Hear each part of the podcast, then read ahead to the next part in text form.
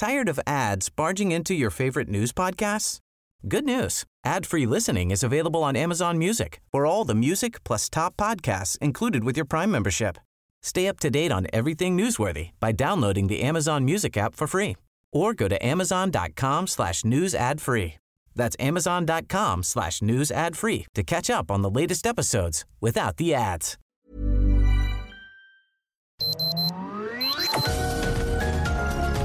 Heraldo Media Group presenta Sergio Sarmiento y Lupita Juárez. Información veraz y oportuna con un toque personal y humano. Por El Heraldo Radio, donde la H suena y ahora también se escucha.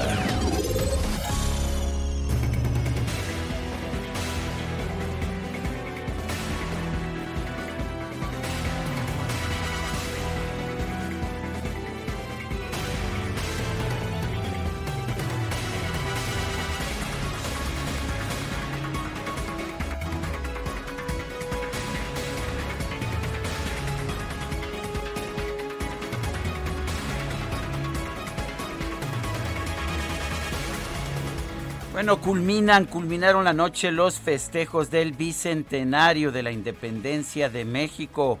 Hubo una escenificación, música, pirotecnia y mensajes de mandatarios de distintos países, entre ellos Joe Biden de los Estados Unidos, quien afirmó que México no tiene un amigo más cercano o que los Estados Unidos no tienen un amigo más cercano que México.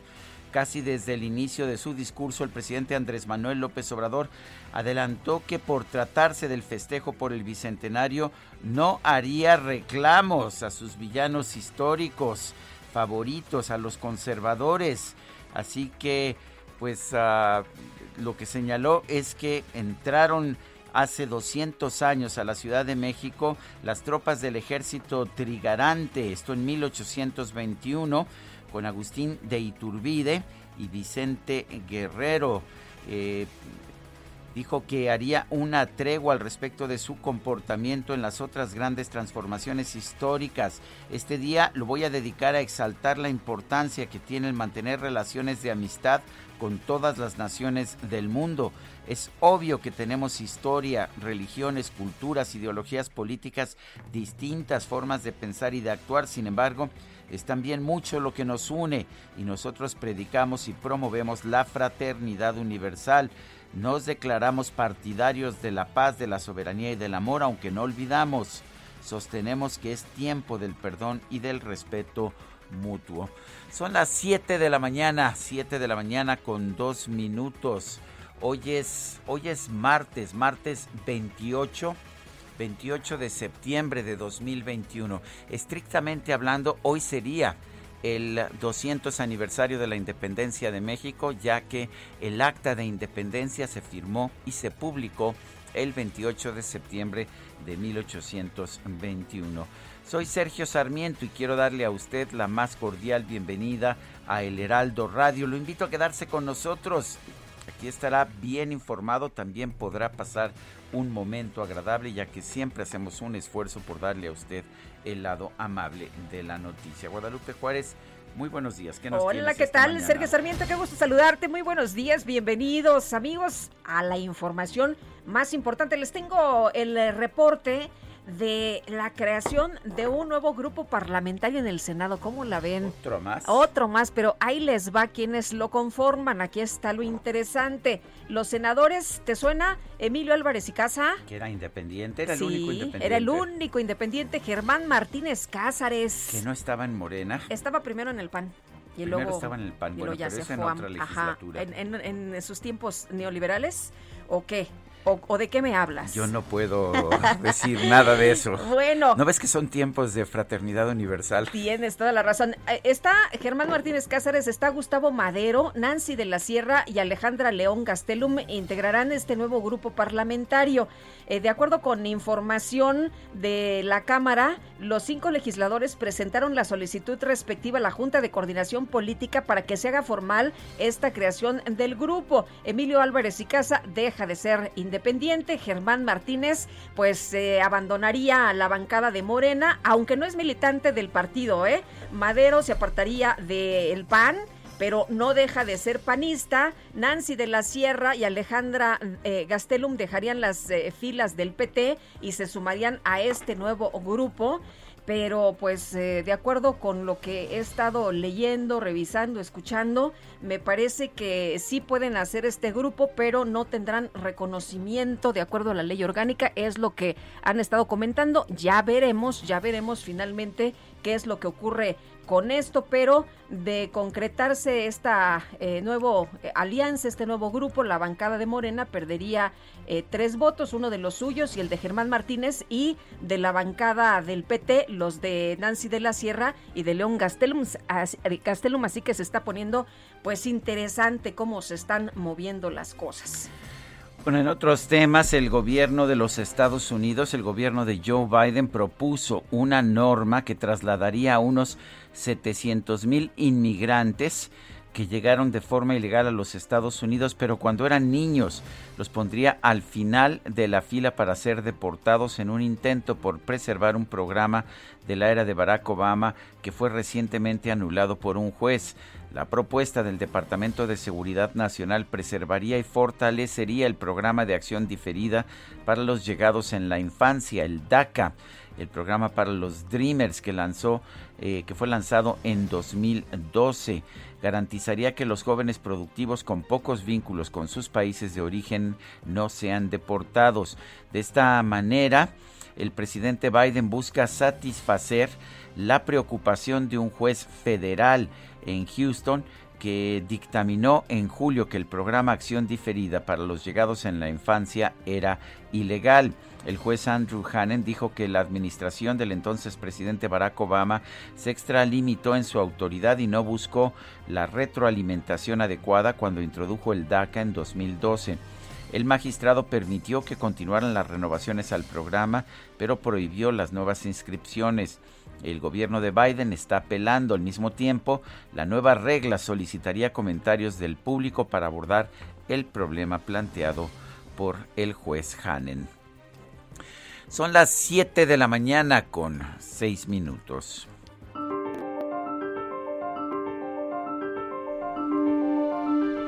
Bueno, y vamos a la frase del día. La mejor solución de los precios altos son los precios altos. Eso nos dijo José Ángel Gurría a Guadalupe Juárez y a Sergio Sarmiento en 2008.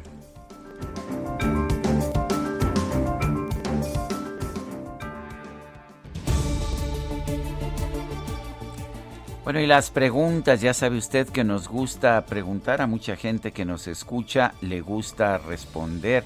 Ayer preguntamos, ¿hizo bien el presidente en leer en la mañanera un tuit con insultos a su esposa?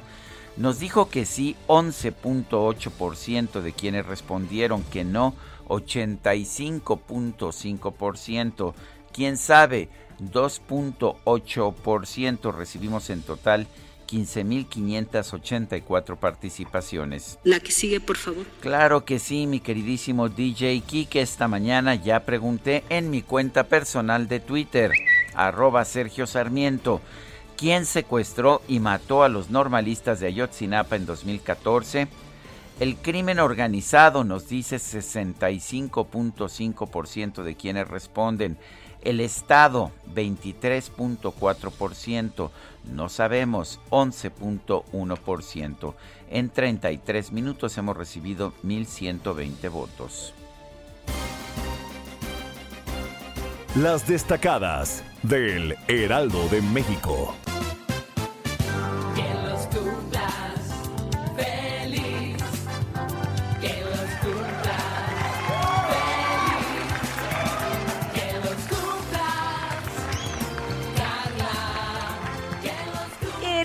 González, ¿qué tal? ¿Y qué es cumple de Carla? Es cumpleaños de, Carla, pero para que vean que hay presupuesto no, no, con todo y nombre y todo personalizado, no, No, eso ni nosotros, ni ustedes, ni DJ Kike, solamente la productora de este programa que le mandamos un gran abrazo. Carla Ángeles, te queremos mucho. Gracias por no darnos tantos tablazos. que... Ha estado muy, Ha estado muy Para que veas que ya está chambeándole. Está chambeando. Desde tempranito. A distancia, pero hasta aquí, hasta aquí sentimos los tablazos y desde aquí le mandamos un gran abrazo porque hoy es su cumpleaños. Oye, qué padre, pásatela súper bien, invítanos al rato, ¿no? pues este sería bueno, ¿no? un, mole con la distancia. distancia. Así es. Y somos poquitos, somos poquitos en la producción, así que se van a respetar todos los protocolos. Sergio Lupita, amigos, buenos días. Martes 28 de septiembre del 2021, por supuesto. Muchísima información que se publica esta mañana en el Heraldo de México, así que después de las mañanitas arrancamos con las destacadas. En primera plana, en casi tres años, Unidad de Inteligencia Financiera bloquea 6 mil millones de pesos por lavado. Desde el inicio del sexenio se han intervenido 4.646 cuentas bancarias de 5.983 sospechosos país por lo menos 50 años concesión para litio en manos extranjeras. Ocho empresas de Canadá y China pueden explotar este metal en México. Ciudad de México, Metrobús intervienen en accesibilidad. El gobierno destinó 46.7 millones de pesos para realizar adaptaciones con infraestructura incluyente en estaciones de las líneas 1, 2 y 3. Estados repatriados mueren casi 6.000 en Estados Unidos por COVID. Puebla, Michoacán y Guerrero encabezan la lista de estados con más paisanos fallecidos. Orbe, migración, Biden da batalla por Dreamers. La medida reformula la protección de indocumentados llevados a Estados Unidos cuando eran niños. Meta, NFL, Cowboys ya toman carrera. En duelo divisional, Dallas supera a Filadelfia y es líder del este de la Nacional. Y finalmente, en mercados automóviles, escasez de chips afecta a las ventas. Un millón treinta mil unidades en el año a comercializar. Lupita, Sergio, amigos, destacamos la foto de la primera plana que Lupita nos está enseñando. Se las ponemos en redes sociales. Claudia Sheinbaum. Adán Augusto López, Adán, Augusto López, que es secretario de Gobernación. Y Ricardo, Monreal, ayer tempranito, reunidos. ¿De qué estarían platicando? ¿Qué habrán desayunado? Esos detalles todavía no los tenemos, pero la fotografía en la portada del Heraldo de México. Nos escuchamos el día de mañana. Gracias, Itzel. Muy buenos días. Son las 7 de la mañana con 12 minutos. Vamos a un resumen de la información más importante de este martes 28 de septiembre de 2021. Sí quiero recordar y quiero decir que hoy es el verdadero cumpleaños, hoy es la verdadera independencia de México. El acta de independencia se firmó y se proclamó el 28 de septiembre de 1821. O sea que feliz cumpleaños también a nuestro México independiente. 28 de septiembre, la verdadera fecha de la independencia nacional, así como pues en otros países del mundo, ¿no? En Estados Unidos, ¿cuándo celebras la independencia, Guadalupe? En julio. El 4 de julio. ¿Y cuál es la fecha del 4 de julio? La proclamación de la independencia. Bueno, pues vamos a un resumen de la información más importante. Este lunes, el presidente López Obrador encabezó la ceremonia conmemorativa por el bicentenario de la consumación de la independencia en el Zócalo de la Ciudad de México. El primer mandatario aseguró que es momento de perdonar, mas no de olvidar.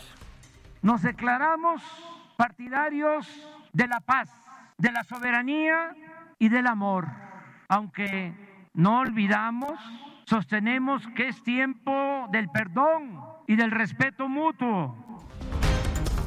Bueno, la ceremonia contó con la eh, presencia de distintos eh, representantes de países como Estados Unidos, Belice, Francia, Serbia, India, Rusia, Países Bajos y el Vaticano. Como acto principal, las Fuerzas Armadas realizaron la escenificación de distintas etapas de la Guerra de Independencia. El presidente López Obrador aseguró que México es sinónimo de amistad para todos los pueblos del mundo. Destacó las buenas relaciones de nuestro país con Francia y Rusia a pesar de las diferencias históricas. Entre los individuos como entre las naciones, el respeto al derecho ajeno es la paz, siempre será la guía de nuestras acciones en materia de política exterior. Y la cordialidad nunca dejará de ser nuestro principal distintivo. México ha sido, es y seguirá siendo sinónimo de amistad para todos los pueblos del mundo. Que viva la fraternidad universal. ¡Viva México! ¡Viva México! ¡Viva México! Bueno, pues a través de un video, el presidente de los Estados Unidos, Joe Biden, felicitó a México por los 200 años de la consumación de la independencia y aseguró, nuestro país es el amigo más cercano que tiene la Unión Americana. So congratulations again on this momentous anniversary of your independence. I wish you a safe, happy and healthy celebration. The United States has no closer friend than Mexico and look forward to all that our nations will accomplish together in the coming days. Durante la inauguración de la exposición La Grandeza de México en el Museo Nacional de Antropología, el presidente López Obrador anunció la creación de una división especial de la Guardia Nacional encargada de rescatar piezas arqueológicas o históricas de nuestro país. Imagínense si todos los países contáramos con eh, esta misma eh, corporación dedicada a la recuperación de piezas robadas que pertenecen al patrimonio cultural, artístico de los distintos países del mundo. Importante que se diga. Nosotros ya vamos a seguir el ejemplo de Italia, ya he dado la instrucción para que en la Guardia Nacional se eh, constituya un equipo especial para lograr este propósito. Bueno, y la Comisión Interamericana de Derechos Humanos condenó el uso excesivo de la fuerza en contra de los migrantes que se encuentran en el sureste de México. Pidió al gobierno federal que tome las medidas necesarias para evitar otros casos similares. En una carta, los presidentes de 30 federaciones, asociaciones y colegios médicos manifestaron su rechazo a las órdenes de aprehensión que solicitó la Fiscalía General de la República en contra de 31 científicos y exfuncionarios del CONACIT. Y por su parte, las organizaciones Seguridad Sin Guerra y Colectivo contra la Impunidemia calificaron como preocupante que la Fiscalía haga uso, dijeron, faccioso del aparato de procuración de justicia para inhibir la libertad académica y de pensamiento. La vicecoordinadora del PAN en el Senado, Kenia López, señaló que su bancada va a solicitar la comparecencia del fiscal general Alejandro Gertz Manero para que explique las acusaciones en contra de los científicos del CONACIT. La comparecencia del eh, fiscal general ha sido ya mencionada, por supuesto, por mi grupo parlamentario. Es una, es una solicitud que se está, eh, digamos, construyendo en el Senado de la República. Ojalá sea pronto por el bien de México. Bueno, y luego de que se dio a conocer que la hija de la jefa de gobierno de la Ciudad de México, Claudia Sheinbaum, fue beneficiada con una beca de CONACIT, la mandataria capitalina aseguró que este apoyo se otorgó por méritos propios y no por influencias. Estoy muy orgullosa de mi hija. Ella por méritos propios consiguió un doctorado en la Universidad de California y eh, como decenas de miles de personas una beca de CONACIT para poder estudiar su doctorado en el extranjero. Eh, nosotros ni utilizamos, nunca lo hemos hecho, yo me formo para sacar mi pasaporte o me formo para sacar mi licencia, nunca utilizamos ninguna influencia para hacer ninguno de estos trámites. El coordinador de Morena en el Senado, Ricardo Monreal, se reunió con la jefa de gobierno de la Ciudad de México, Claudia Sheinbaum, y con el secretario de Gobernación, Adán Augusto López, para revisar la agenda legislativa de la capital del país y la zona metropolitana. Un juez dictó la medida cautelar de prisión preventiva a la diputada suplente de Morena en Puebla, Sandra Nelly Cadena, luego de que la semana pasada fue detenida en posesión de armas y granadas de uso exclusivo del ejército. La Fiscalía General de Puebla detuvo a Alejandro Martínez Fuentes, presidente municipal de Quecholac y hermano de Antonio Valente, alias El Toñín, presunto líder de una organización criminal dedicada al robo de combustible. Y bueno, el colectivo Perfiles Idóneos ya denunció que el proceso para elegir a cuatro nuevos integrantes del Comité de Participación Ciudadana del Sistema Nacional Anticorrupción estuvo plagado de actos de violencia política de género. El aspirante a la presidencia nacional del PAN, Gerardo Priego, acudió al Tribunal Electoral del Poder Judicial de la Federación para presentar una impugnación por presuntas irregularidades en el proceso interno de su partido. Y el dirigente nacional de Morena, Mario Delgado, señaló que su partido se encuentra en una importante etapa de reorganización con el objetivo de salir victorioso en la consulta de revocación de mandato y las elecciones del próximo año en seis estados. El magistrado electoral José Luis Vargas, responsable de resolver las impugnaciones en contra de la elección por el gobierno de Nuevo León, propuso confirmar el triunfo del candidato de Movimiento Ciudadano, Samuel García.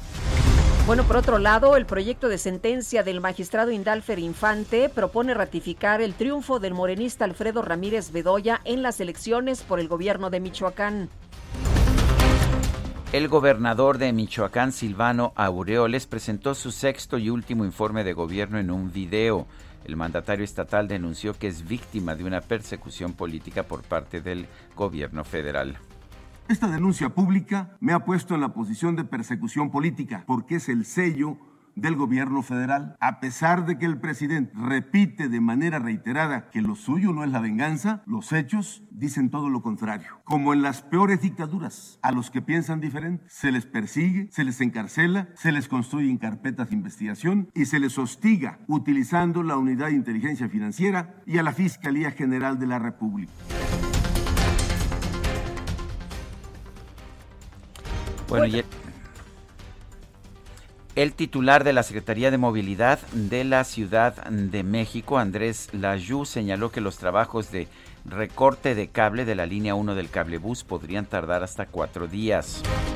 La Universidad Autónoma de Nuevo León anunció que el próximo 4 de octubre todos los planteles de la institución van a retomar sus actividades en una modalidad híbrida.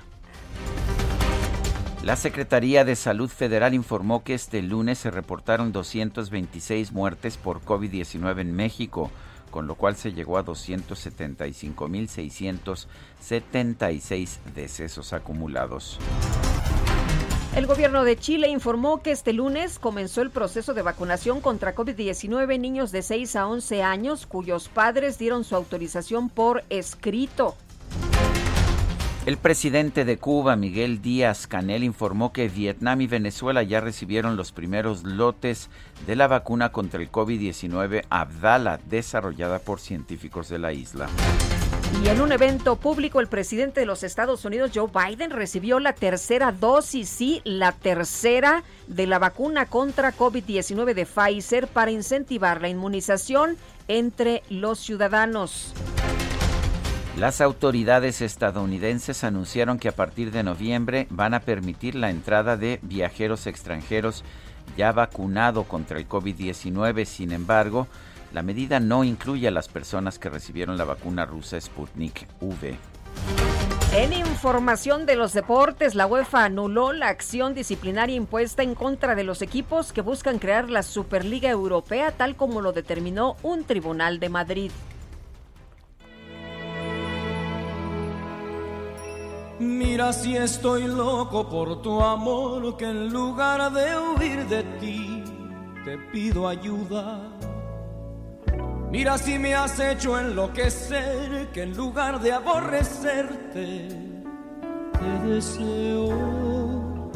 Vamos a decirnos la verdad, tú te aprovechas de mí y yo te amo. Vamos a decirlo de una vez, ¿cómo puedes tú ser libre mientras yo soy preso de la cárcel de tus besos, de tu forma de hacer? Bueno, pues, ¿No, viste acá los compañeros? Aquí los vi. Qué barbaridad, qué coreografía. Bueno, pues estamos escuchando, estamos escuchando y vamos a estar escuchando música, música de José José, eh, música pues que marca toda una época. José José falleció el 28 de septiembre de 2019, dejando una profunda, una profunda huella en el público de nuestro país. Esta que estamos oyendo, esta canción, Preso, es de Rafael Pérez Botija. Regresamos en un momento más. Que en lugar de hacerte daño, te protejo. Vamos a decirnos la verdad, si te pudiera borrar borraría. Vamos a decir. Sergio Sarmiento y Lupita Juárez quieren conocer tu opinión, tus comentarios o simplemente envía un saludo para ser más cálida esta mañana. Envía tus mensajes al WhatsApp 5520 109647. Heraldo Radio. La HCL se comparte, se ve y ahora también se escucha.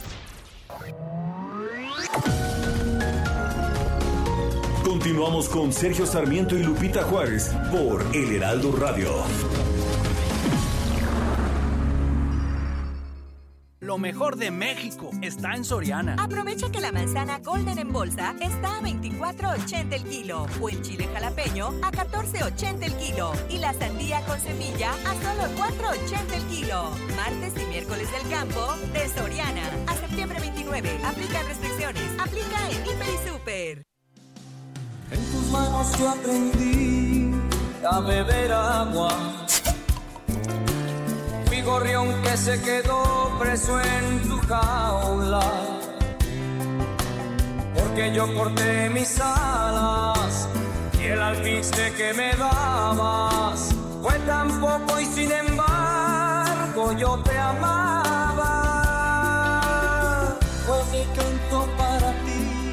Siempre completo. Sin ti no pude volar en otro cielo pero me dejaste solo, confundido y olvidado,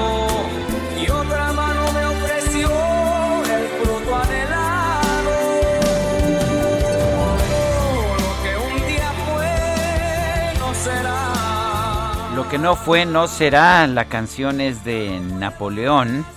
La, la escribió para el propio José José una canción de 1978. ¿Te acuerdas, Guadalupe, qué andabas haciendo? ¿En qué, qué año? En el 78. Uy, pues yo creo que, que qué, aprendiendo a caminar o por ahí. no, bueno, yo sí me acuerdo mucho de la música de José José. De hecho, recuerdo cuando salió José José, yo debo haber estado en la prepa en 69, 70, por ahí, por ahí empecé a escuchar a José José.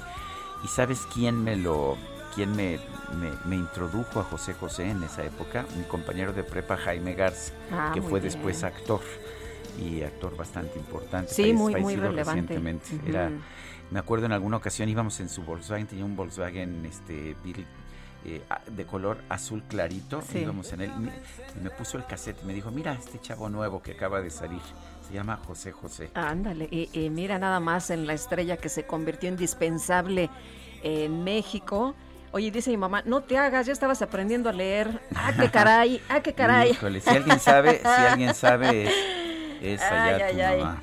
¿Y qué, qué, destapaste? Agua mineral, me imagino, ¿verdad? No, pues sí.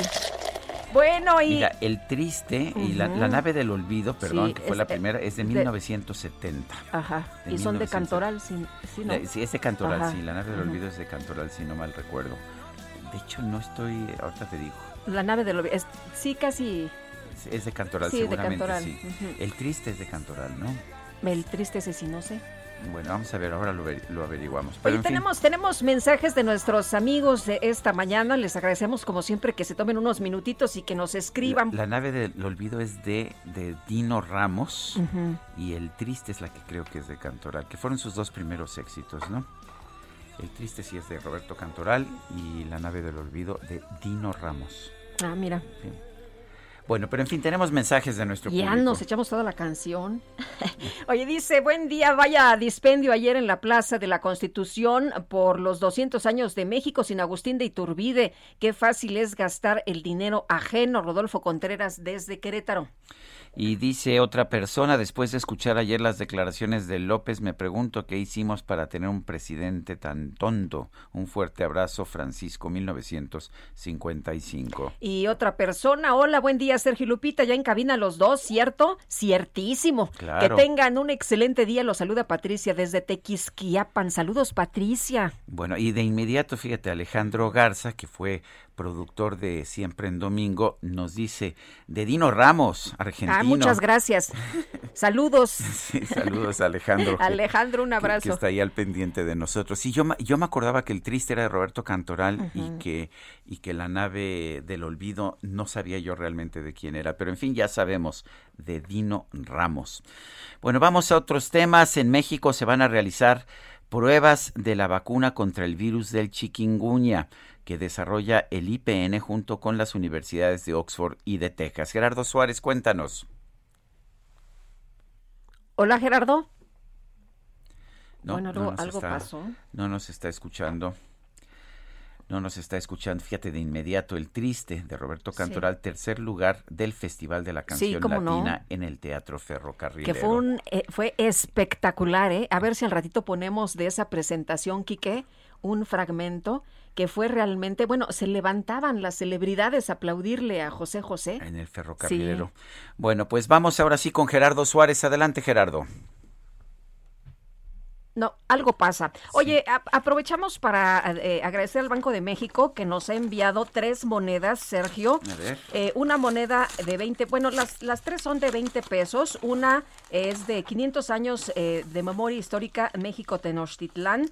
la otra es de 700 años de fundación, Fundación Lunar en México Tenochtitlán. Uh -huh. Y la otra es por el bicentenario de la independencia nacional. Y a mí me mandaron sí. eh, billete de 20 pesos conmemorativo también del Bicentenario de la Independencia Nacional. Y bueno, pues aquí está. Es, ¿Ya viste el billete? A ver, uh -huh. muéstramelo. Ah, pues está muy bonito. Está realmente muy uh -huh. bonito. Bueno, pues vamos ahora sí con Gerardo Suárez. Lo tenemos en la línea telefónica. Adelante, Gerardo. Gracias, muy buenos días, Sergio Lupita. La vacuna contra el virus del chikungunya que desarrolla el Instituto Politécnico Nacional junto a las universidades de Oxford y Texas cumplió en materia de seguridad y generación de anticuerpos neutralizantes al concluir la fase 1 de ensayos clínicos. Esta vacuna generó anticuerpos protectores en el 100% de los voluntarios que la recibieron, incluso en dosis bajas. En esta primera fase participaron 24 voluntarios sanos mayores de edad. Ahora México será el país donde se realicen las siguientes pruebas de la vacuna denominada Chadox 1 CHIC, aseguró Arturo Reyes Sandoval, el director general del Politécnico y uno de los científicos que lidera el desarrollo de este producto biológico. Escuchemos al director del Politécnico. Estamos trabajando en conjunto ahora con la Universidad de Oxford para seguir avanzando en esta vacuna. Estamos entrando ya, eh, hemos entrado a, ensayos clínicos de fase 1B, eh, ya aquí en México, para continuar eh, la valoración y, confirmar que sea segura para, en, en personas ya en México. Todo esto aprobado y avalado por COFEPRIS. Después de la fase 1B se tendrán que realizar las fases 2 y 3 de los estudios clínicos que involucrarán a miles de personas para determinar si esta vacuna tiene altos niveles de protección y en estas fases también va a participar México. La fiebre del chikungunya es una enfermedad peligrosa que puede provocar artritis reumatoide e incluso la muerte, sobre todo a adultos mayores y personas con enfermedades. En los últimos 50 años, comentó el director del Politécnico Arturo Reyes, solo ha habido cuatro desarrollos de vacunas que han llegado a ser probadas en humanos, vacunas contra el chikungunya, incluida esta desarrollada por el Politécnico, la cual utiliza la misma plataforma de AstraZeneca y Oxford para la vacuna contra la COVID-19, pero con ciertos ajustes. Sergio Lupita, esta es la información. Gerardo Suárez, gracias. Un fuerte abrazo. Un abrazo, gracias. Oye, pues eh, nuestro reconocimiento, ¿no? Para el Instituto Politécnico Nacional, que junto con otras universidades, ya lo mencionaba Gerardo, Oxford y de Texas, pues están realizando estas pruebas de la vacuna contra el virus de chikungunya para que sepan lo relevante, pues, de las investigaciones que siguen ocurriendo, que son de vacunas y que siempre nos ayudan, por supuesto, para aquellos que son antivacunas. Oye, el presidente de los Estados Unidos, Joe Biden, recibió este lunes su tercera dosis de la vacuna contra COVID-19, luego de que los reguladores aprobaron ya el refuerzo para los mayores de 65 años. No cualquier persona puede ponerse este tercer refuerzo, pero bueno, pues ahí está ya. Los reguladores han aprobado para personas de 65 mayores de 65 años. Biden se aplicó de plano ya la tercera dosis de Pfizer en un evento para incentivar a los estadounidenses a obtener los refuerzos y las eh, primeras dosis y ampliar la campaña de inmunización contra el coronavirus en el país. Los refuerzos de Pfizer son seguros eh, son efectivos. Esto fue lo que dijo Biden a los periodistas. Y bueno, pues eh, dice, sé que no parezco, pero tengo más de 65, eh, muchos más, y por eso que tendré mi refuerzo el día de hoy. Parte de lo que comentó en este evento donde se hizo público, fue público el momento en el que vacunaron al presidente de los Estados Unidos. Y otro, otro tema también, ya que estamos en Estados Unidos, el personal de enfermería en Nueva York que no esté vacunado será despedido. Es lo que ha anunciado la gobernadora, quien adelantó que serán sustituidos por elementos capacitados de la Guardia Nacional, esto de acuerdo con la orden ejecutiva que se emitió el día de ayer. Así que quienes no estén vacunados, que se vayan despidiendo de sus trabajos. Y ya ve que, sobre todo allá en Estados Unidos, bueno, también en México en algunos grupos, pero más pequeños, hay una gran resistencia a la vacunación es un producto de la ignorancia y a veces de pues mala información, de fake news, de malas noticias falsas que se difunden de manera dolosa y por razones políticas. La Secretaría de Seguridad del Estado de México informó que han aplicado más de 31 mil dosis contra COVID-19 a la población privada de la libertad en los centros penitenciarios. José Ríos, cuéntanos. ¿Qué tal, Sergio Lupita? Buenos días, los saludo con gusto a ustedes y al auditorio que nos escucha por el Heraldo Radio. Pues sí, como bien comenta Sergio, la Secretaría de Seguridad del Estado de México informó ayer que suma 31.161 dosis contra la COVID-19 que han sido aplicadas dentro a la población privada de su libertad en los 21 centros penitenciarios de la entidad. En seguimiento a la campaña de inmunización implementada por el Gobierno de México, las autoridades destinaron vacunas AstraZeneca, priorizando a la, a la población en vulnerabilidad a contagiarse.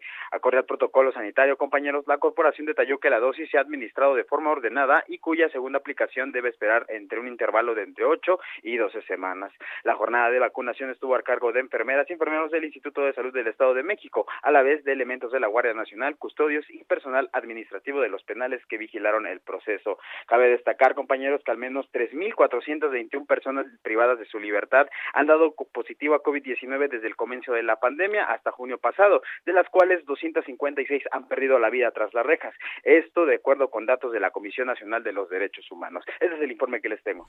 José Ríos, muchas gracias. Buenos días, seguimos teniendo. Buenos días, y Daniela García nos tiene información desde Nuevo León esta mañana. La Secretaría de Salud alertó que pues el COVID-19 podría ser una enfermedad estacional y más vale que nos preparemos porque podría haber otro pico. Daniela, cuéntanos, buenos días. Hola Lupita, Sergio, muy buenos días. Pues sí, el día de ayer la subdirectora del Hospital Metropolitano y una de las voceras de la estrategia COVID-19 de la entidad, Amalia Becerra, señaló que esperan que el número de casos diarios se reduzca aún más en Nuevo León para llegar a una meseta en los próximos días. Sin embargo, consideró que es importante alertar a la sociedad que la situación podría repetirse de un nuevo pico para finales de este año, es decir, cuando empiece la temporada de frío.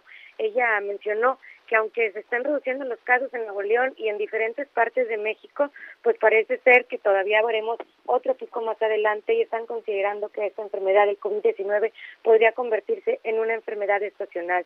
Es decir, que cuando hay temporadas de frío, temporadas de alergia, pudiera haber más afectaciones en la población derivado de esta enfermedad que está afectando pues hoy por hoy a Nuevo León y a todas partes de México. Y bueno, en, el caso específico de Nuevo León, pues la entidad se encuentra, como mencionaba, en una reducción de casos muy importante, está reportando 550 alrededor eh, pues de forma diaria para dar un acumulado de 275.168 desde que inició la pandemia. Apenas hace un mes eh, Nuevo León reportaba pues 1.200 o incluso 1.500 casos diarios, así que sí es importante pues señalar a la población que aunque se están reduciendo los casos, la autoridad sí está considerando que más adelante pudiera pues nuevamente registrarse un pico de contagios, una cuarta ola. Pues sí, tienen razón, Daniela. Muchas gracias, muy buenos días. Muy buenos días. Más vale cuidarnos, ¿eh? No, no hay que, no hay que, este, pensar que ya pasó todo. Estoy completamente de acuerdo. Hace unos días me enteré de un caso de una mujer de 58 años con dos dosis de vacuna que falleció de COVID. O sea, hay que entender que esta enfermedad es complicada, muchísimos casos en los que no afecta tanto, pero hemos visto muchos casos en que pues simple y sencillamente es mortal. Son las 7 de la mañana con 44 minutos.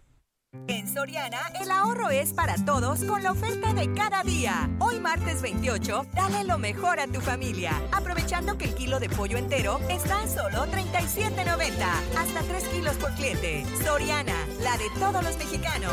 Solo septiembre 28. Aplica restricciones. Aplica en Hiper y Super.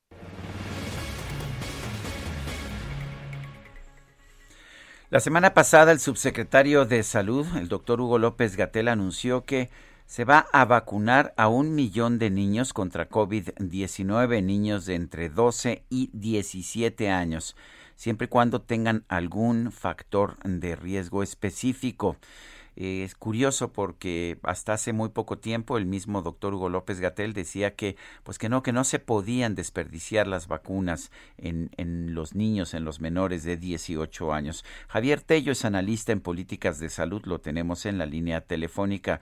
Javier cómo estás buenos días gracias por tomar nuestra llamada. Qué opinas de esta pues de esta contramarcha del doctor Hugo López Gatel es correcto que pues se esté echando para atrás ¿Qué tal, Sergio? Bueno, de principio es, de aplaudirse que finalmente eh, estemos logrando vacunar a estos adolescentes. Lo que hay que decir es que desde un inicio no estaban considerados. Esa es la realidad de las cosas, ¿no? En el momento en que las vacunas comienzan a ser más accesibles hacia los otros grupos de edad, y además hay que entenderlo, Sergio, es la evolución natural de las vacunas. En algún momento toda la población del mundo va a tener que tener acceso, ya veremos si hay suficientes vacunas, esa es otra discusión, pero esto debe estar considerado en un plan de salud. Entonces, el haber estado em, trabajando sin haberlos tenido en cuenta, pues tenía realmente otro tipo de objetivos. No hay que olvidar que eh, continuamente nos estuvieron diciendo que el gran punto, el, el, eh, el, objetivo principal de esto era que a finales del mes de octubre estuvieran vacunados los mayores de 18 años exclusivamente y con al menos una dosis lo cual, por cierto, hoy ya no es tan útil, porque si no tienes una cobertura completa con las dos dosis, realmente, eh, como lo acabas de mencionar hace, eh, hace, un momento apenas, estás realmente en un gran riesgo. Entonces, se, vieron obligados a tener que incluir a esta población. Sin embargo, eh, según el INEGI, en México hay 14 millones de habitantes que tienen 12 a 17 años. Esto implica que se necesitarían 28 millones de dosis adicionales a las que habían considerado en un inicio solamente de vacuna de Pfizer. Imagínate. Entonces yo creo que este número lo sacaron para decir, bueno, vamos a hacer algo y vamos a hacer algo con la lógica de que son los pacientes con factores de riesgo. Nada más una cuestión.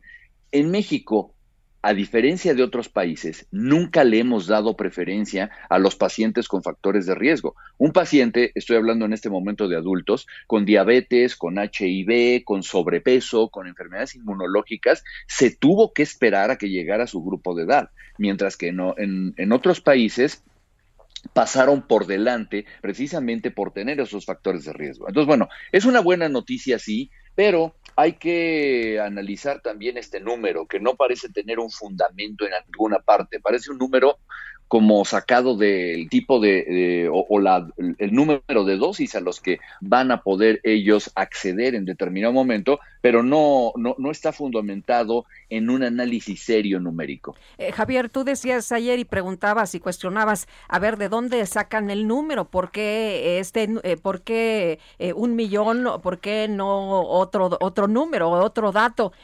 no hay censos, decías también. ¿Cómo le pueden hacer para efectivamente se vacune, se inmunice a los niños que lo necesitan realmente? Mira, lo que pasa es que, eh, ¿qué tal, Lupita? Lo que pasa es que están teniendo eh, un... Um, lo están haciendo para poder tener un control y un cálculo de cuántas dosis. Entonces ellos dijeron, vamos a vacunar este número, aunque este número saben que no lo tienen. Nomás un antecedente.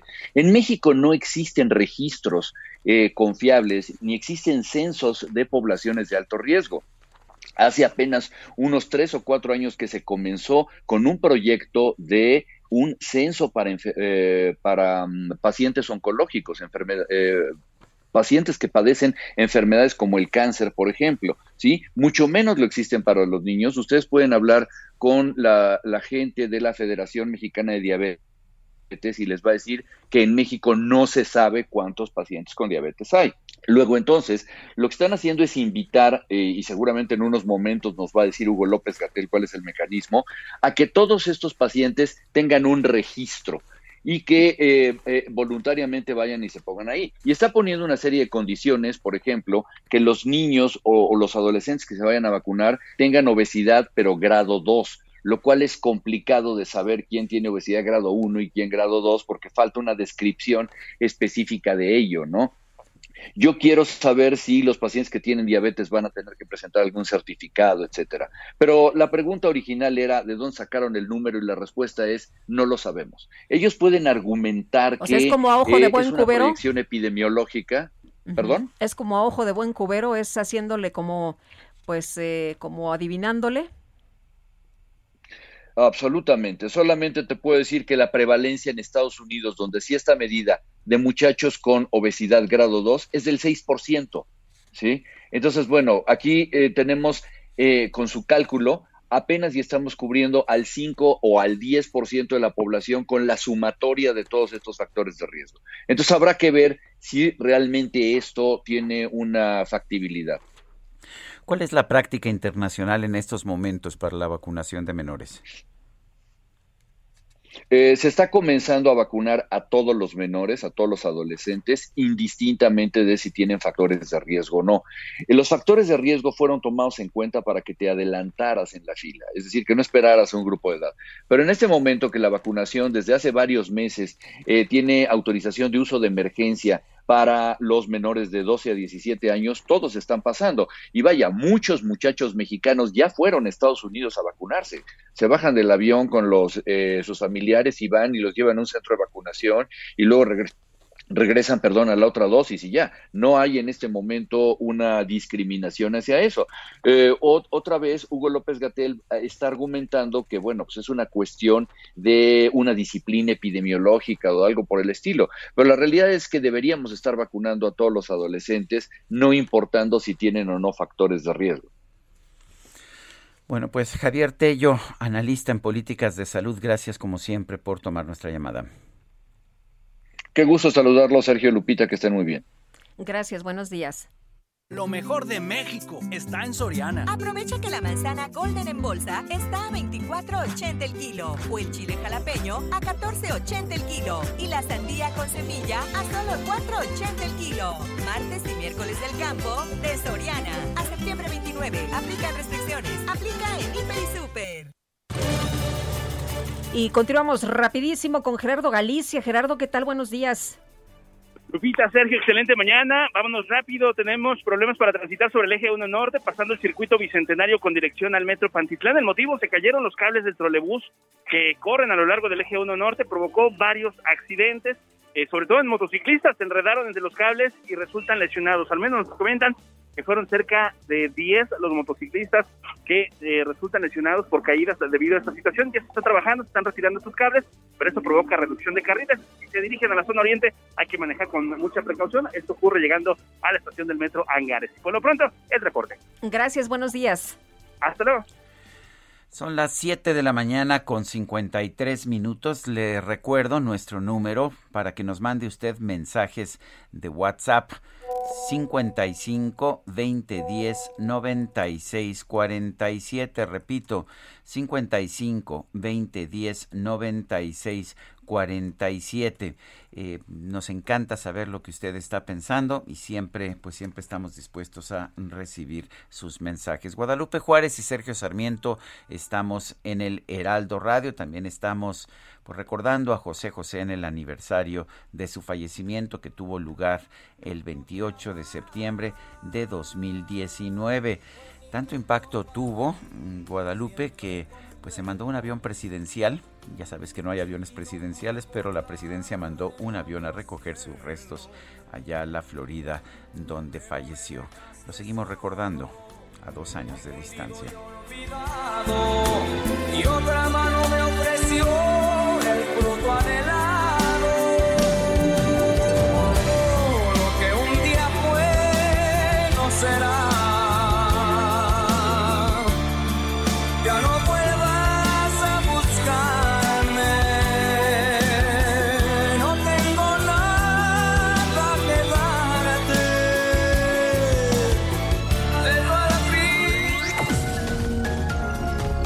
Sarmiento y Lupita Juárez quieren conocer tu opinión, tus comentarios o simplemente envía un saludo para hacer más cálida esta mañana. Envía tus mensajes al WhatsApp 5520 109647. Heraldo Radio. La HCL se comparte, se ve y ahora también se escucha.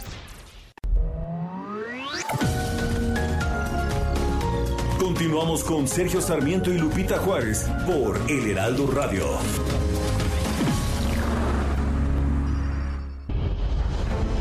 Hoy se conmemora el vigésimo séptimo aniversario luctuoso de José Francisco Ruiz Maciú, quien nació en Acapulco Guerrero un 22 de julio de 1946. Fue un abogado y político mexicano reconocido, miembro del Partido Revolucionario Institucional. Obtuvo el Premio Nacional de Administración Pública en 1979, que otorga el Instituto Nacional de Administración Pública. Más adelante fue miembro del Consejo Directivo del Instituto, donde se le reconoció un notable desempeño como administrador público. Gobernador de Guerrero entre 1987 y 1993. Después sirvió como director general del Infonavit, secretario general del Comité Ejecutivo Nacional del Partido Revolucionario Institucional en 1994. La mañana del 28 de septiembre de 1994 recibió un impacto de bala previo al asesinato.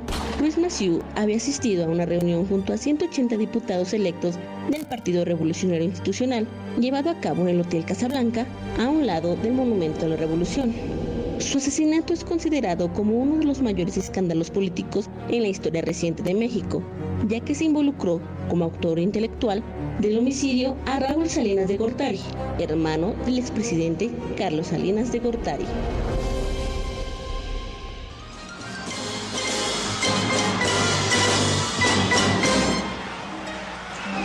Qué triste fue decirnos adiós cuando nos adorábamos más. Hasta la golondrina emigró, presagiando el final. Qué triste luce todo sin ti. Los mares de las playas se van, se tiñen los colores de gris. Hoy todo es soledad,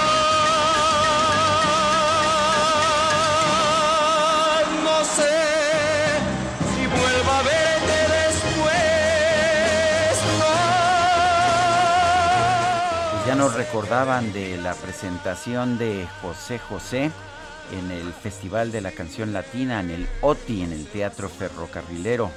El triste de Cantoral, de Roberto Cantoral, en la interpretación de José José quedó en tercer lugar, pero fue pues el favorito del público, ¿no? Y esto que estamos escuchando es el triste y es precisamente la grabación del festival sí, La versión original.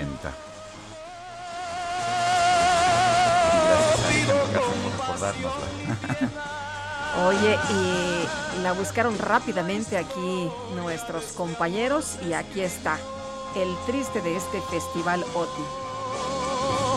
Para la eternidad. Que iba vestido, por cierto, como príncipe como el príncipe. Iba de blanco, ¿no? Con un traje oscuro. Ah, ¿no era de traje oscuro? Sí, y la camisa clara. Muy guapo, era negro el traje. bueno, ya no, ya no me acordaba yo de ya nos lo están mostrando. Qué jovencito estaba. Ya tenía como 20 años, ¿no? Si esto fue en 1970, él nació en 48, tenía 22 años. Bueno, hoy estamos escuchando, estamos escuchando a José José.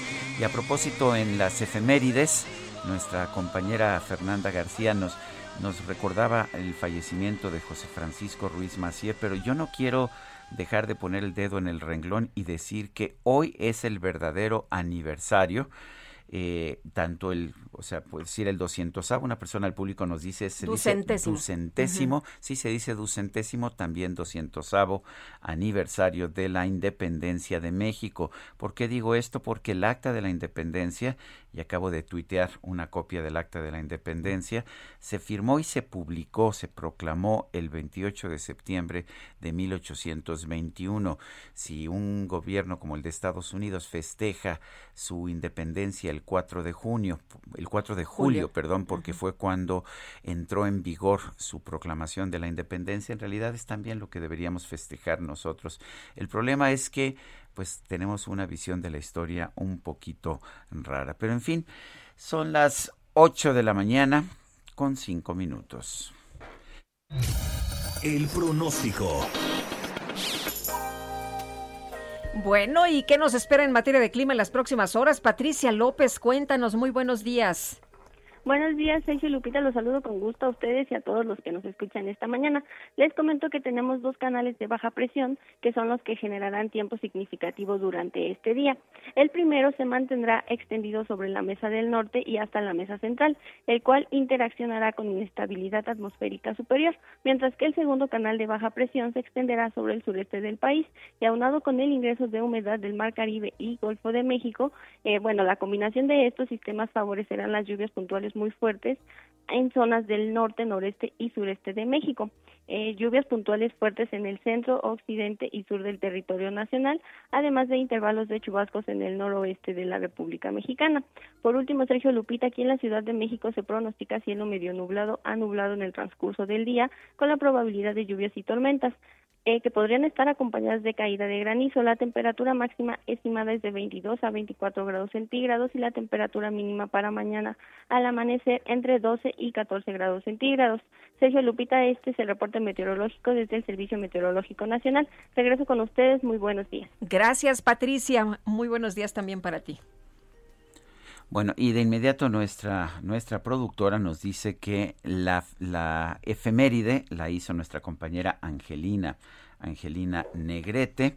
Y bueno, pues gracias, confundí su voz con, con, con, la de Fernanda. Pero en fin, vamos con otros temas. Los senadores Germán Martínez Cázares, Gustavo Madero, Nancy de la Sierra, Alejandra León y Emilio Álvarez y Casa notificaron al presidente de la Junta de Coordinación Política del Senado, Ricardo Monreal, que han decidido conformar un grupo parlamentario independiente y plural. Misael Zavala, adelante.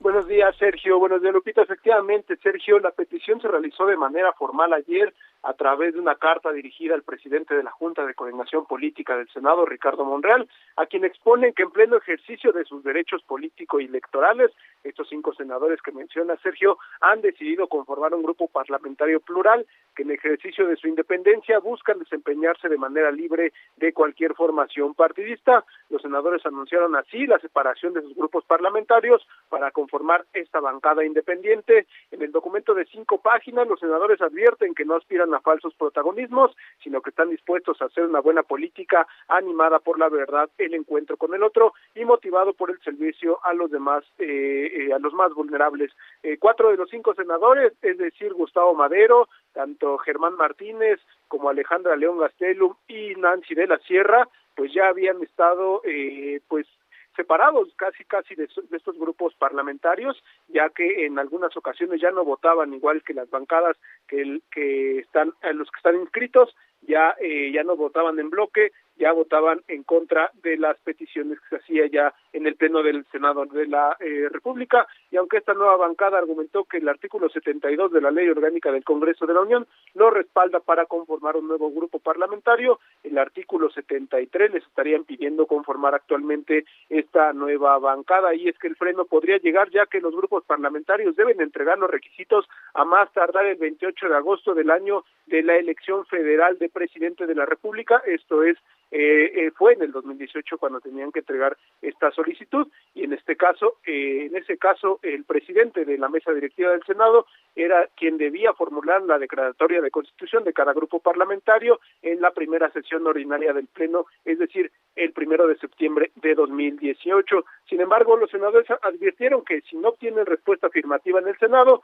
acudirán a instancias como el Tribunal Electoral Federal o también la Suprema Corte de Justicia de la, de la Nación para hacer valer sus derechos y conformar lo que sería el noveno grupo parlamentario del Senado. Hoy a las 10 de la mañana se tiene previsto una conferencia de prensa de estos cinco senadores, quienes darán más, eh, pues ahondarán más en este tema y anunciarán eh, pues esta pelea legal que darán para conformar esta nueva bancada. Hasta aquí la información. Muy bien, gracias Misael Zavala. Gracias Sergio, buenos días. Son las ocho con diez. El Químico Guerra con Sergio Sarmiento y Lupita Juárez. Hola Químico, ¿cómo estás? Buenos días. ¿De qué nos platicas esta mañana?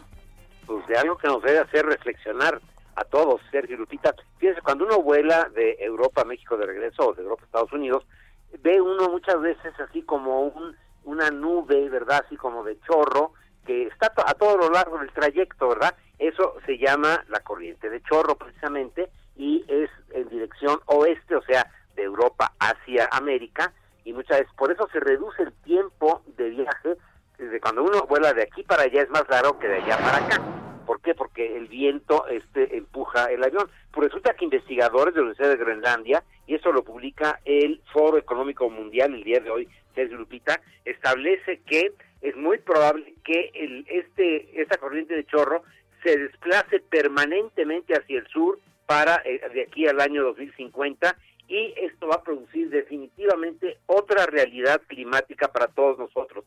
Eh, debido a que se movió un poquito la corriente de chorro precisamente este año, ocurrieron estas eh, tremendas inundaciones en Europa, el, todos los incendios en California, etcétera. O sea, esta corriente de chorro tiene un impacto enorme en el clima. Las disrupciones, o sea, todas las modificaciones a esta corriente de chorro del Atlántico Norte, debido al cambio climático, va a tener consecuencias relativas al eh, clima verdaderamente drásticas. Esta nueva investigación provee eh, pues información acerca de la posición e intensidad de esta corriente de chorro en Norteamérica durante los últimos 1.250 años. Es una investigación verdaderamente extraordinaria, precisamente auspiciada por el Foro Económico Mundial, y eh, pues nos dice que vamos a tener eh, alteraciones importantes. El que se haya desplazado un poquito la corriente de chorro, recordarán ustedes esa helada tremenda que hubo en Texas y que nos dejó a nosotros aquí en México con apagones porque no había suficiente gas natural. O sea, de esa envergadura es cualquier pequeño desplazamiento de esta corriente del chorro. Son ya los efectos, Sergio Lupita, de este calentamiento global que no podemos ignorar. Muy bien, muchas gracias, Químico. Muy buenos días. Muy buenos días. Vamos con otros temas. Eduardo Ramírez, expresidente de la mesa directiva del Senado, dio su aval a la nueva bancada. La que buscan integrar cinco senadores disidentes y se ofreció como interlocutor con los demás integrantes de la Cámara Alta para que se pueda dar su conformación. Hay dudas, hay quien dice pues que va a ser rechazada esta nueva bancada, pero vamos a conversar precisamente con Eduardo Ramírez, senador por Morena, para que nos explique su posición. Eduardo Ramírez, señor senador, buenos días, gracias por tomar nuestra llamada. A ver, cuéntenos, eh, ¿tiene derecho o no tienen derecho estos cinco senadores a formar una bancada separada, independiente? Buen día, Sergio. Buen día, Lupita. Saludos a todo tu auditorio. La verdad es que eh, nos tomó de sorpresa esta decisión que me hizo el favor de notificarme eh, el senador Germán Martínez, me explicó sobre eh, algunas de las decisiones que le habían llevado a tomar y conformar un grupo independiente, porque la conformación viene por parte de dos senadoras del PT, Nancy de la Sierra, Cora Cecilia del Baja California, el senador independiente Milo Álvarez y Casa y del senador Gustavo Madero. Aquí podíamos entender la definición política que ha tomado ese grupo eh, sin haber conversado con los demás. Hay decisiones que, en las que eh, el senador Germán acompañó la agenda legislativa de Morena, pero en otras más se mantenía eh, con una decisión muy clara eh, no optando por acompañarlas y generar un voto en lo particular. Eh, uno, un ejemplo de ellos está el tema de los, la extinción de fideicomisos, que el senador Germán Martínez mantuvo una posición muy clara y muy firme. En el caso de la senadora Nancy de la Sierra del PT, eh, incluso llegó a, a expresar que si la bancada tomaba la decisión de acompañar a Morena en esta decisión, pues simple y sencillamente su voto sería en contra. Que puedo ver del lado de donde está el senador Gustavo Madero, que a veces quería acompañar decisiones con, con, Morena, pero por la disciplina, quiero llamarle así, o por el acuerdo de bancada, tomaba la decisión de ir en contra de las decisiones eh, en las que él consideraba eh, prudente y necesario. Sin embargo, creo que este grupo no viene para ser una conformación de opositora, sino más bien de una política de definición ciudadana, donde optarán por estar más en los intereses eh, sociales de la gente que no tiene una militancia partidista o que no expresa a través de un grupo parlamentario su sentir. Entonces creo que en algunas van a jalar con el bloque opositor y en otras más van a acompañar a Morena. Por eso me he ofrecido a ser un interlocutor para poder sacar nuestra agenda que aún tenemos pendiente y que seguramente los demás grupos parlamentarios harán lo conducente. Eh, senador, eh, eh, se ha mencionado que la ley orgánica no permite o no permitiría esta conformación, que esto solo se puede dar en la reapertura del Senado. ¿Esto es correcto?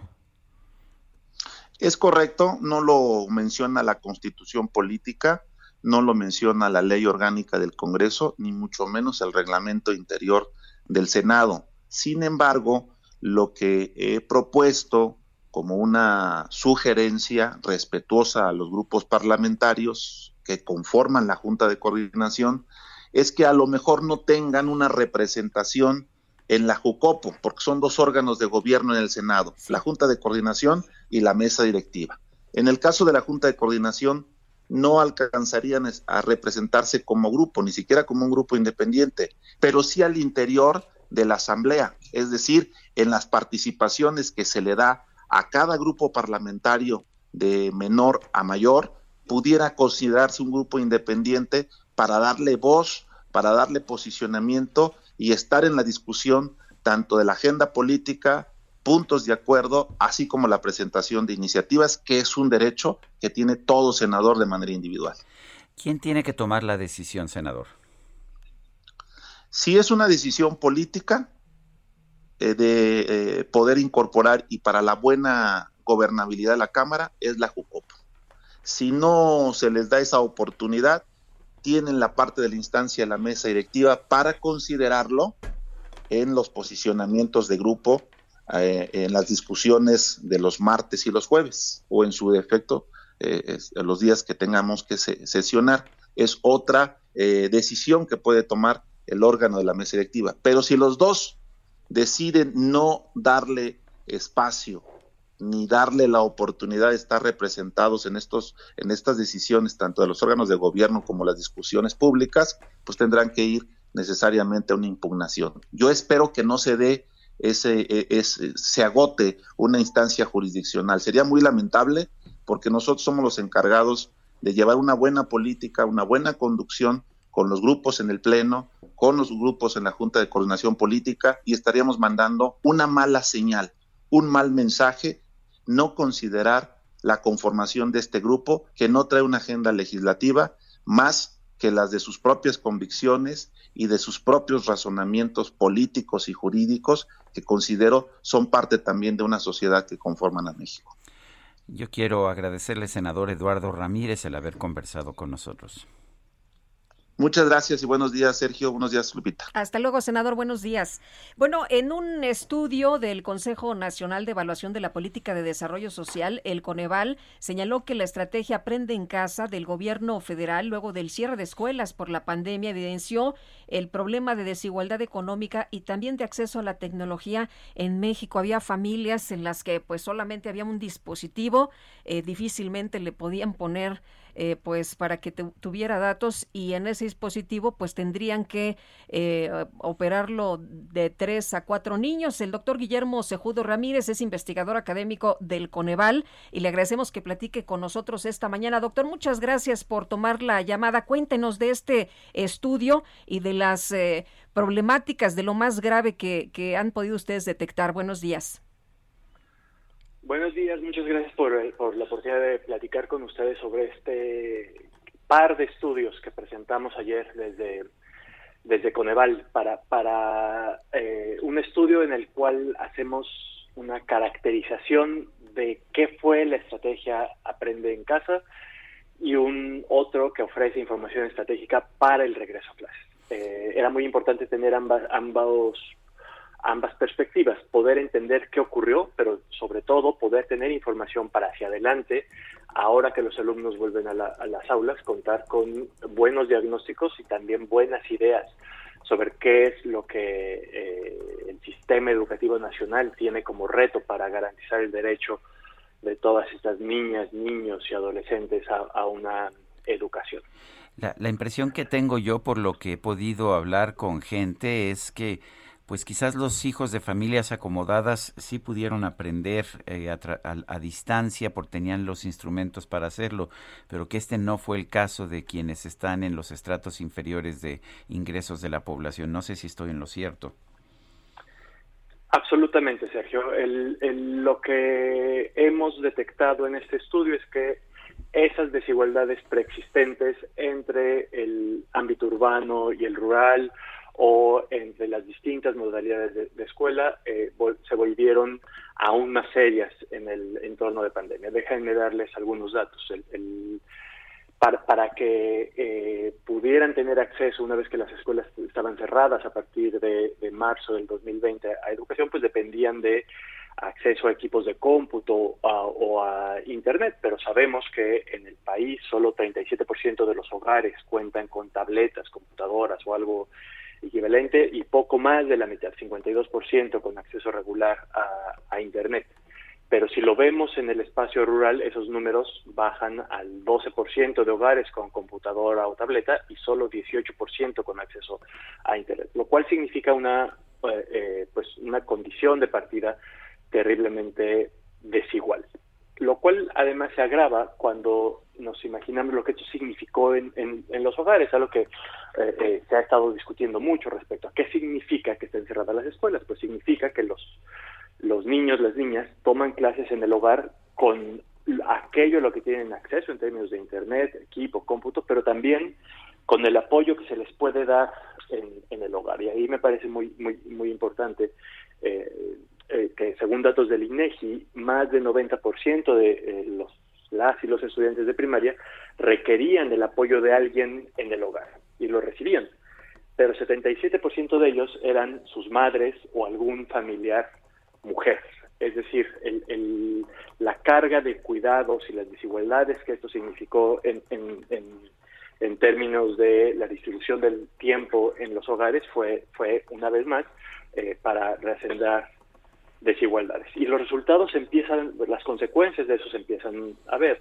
según datos de la propia SEP, hay un abandono escolar en el ciclo escolar pasado de, de 4.2% de adolescentes en, en, secundaria y de 0.7 en primaria. Y esto me lleva a la importancia del segundo documento, un documento en el cual se hace una eh, eh, reflexión sobre los retos que significa el regreso a clases y la, importancia de tomar decisiones deliberadas, uno, para empezar a atenuar esas desigualdades, para enfrentar directamente lo, lo que en la evaluación se ha encontrado como posibilidad de mejora y de eh, desplegar toda la, capacidad del sistema educativo nacional para abatir los rezagos que inevitablemente hubo y eh, eh, tratar de revertir este abandono escolar, estas personas que,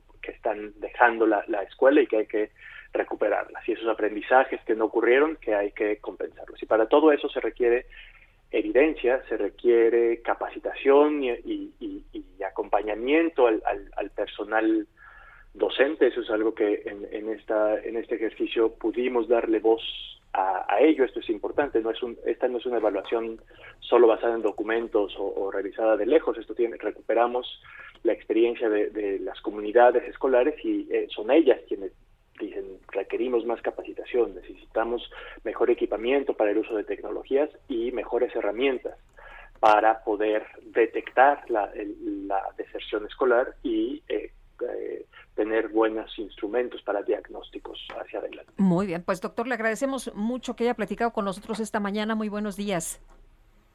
Buenos días, que, que tengan buen resto del día. Gracias, son las 8 con 24, regresamos presagiando el final. Qué triste luce. Sergio Sarmiento y Lupita Juárez quieren conocer tu opinión, tus comentarios o simplemente envía un saludo para ser más cálida esta mañana. Envía tus mensajes al WhatsApp 5520 109647. Heraldo Radio. La HCL se comparte, se ve y ahora también se escucha. Continuamos con Sergio Sarmiento y Lupita Juárez por El Heraldo Radio.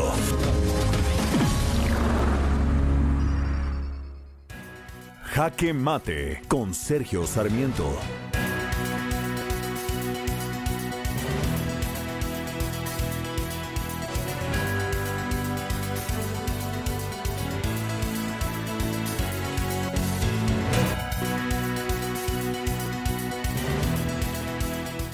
Ricardo Anaya, el ex candidato presidencial y quien todavía aparece en las encuestas de opinión como el más popular de los posibles candidatos de oposición a la presidencia de la República, acaba de dar a conocer información en el sentido que después de siete intentos en que exigió su derecho de que se le entregara la documentación que, la Fiscalía General de la República está utilizando para acusarlo de supuestos delitos. Bueno, que finalmente tiene ya esta información, que son un montón de cajas que dice Ricardo Anaya comprueban su inocencia.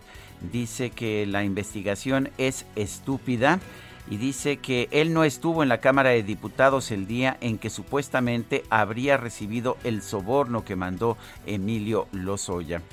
Eh, yo no he tenido oportunidad de revisar toda esta documentación. No sé si es culpable o inocente Ricardo Anaya. Lo que sí me queda muy claro es que la Fiscalía General de la República se ha dedicado a acusar a los integrantes de la oposición, aquellos que han sido críticos del gobierno de Andrés Manuel López Obrador. Es el caso del gobernador eh, Francisco Javier García Cabeza de Vaca de Tamaulipas, el posible candidato presidencial Ricardo Anaya, los científicos de CONACIT que pues que practican lo que la actual directora de CONACIT llama la ciencia neoliberal.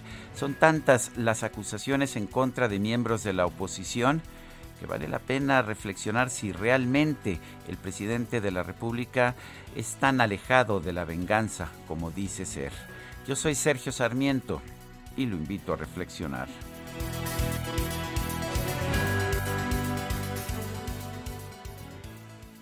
En Soriana, el ahorro es para todos con la oferta de cada día. Hoy martes 28, dale lo mejor a tu familia. Aprovechando que el kilo de pollo entero está a solo 37.90.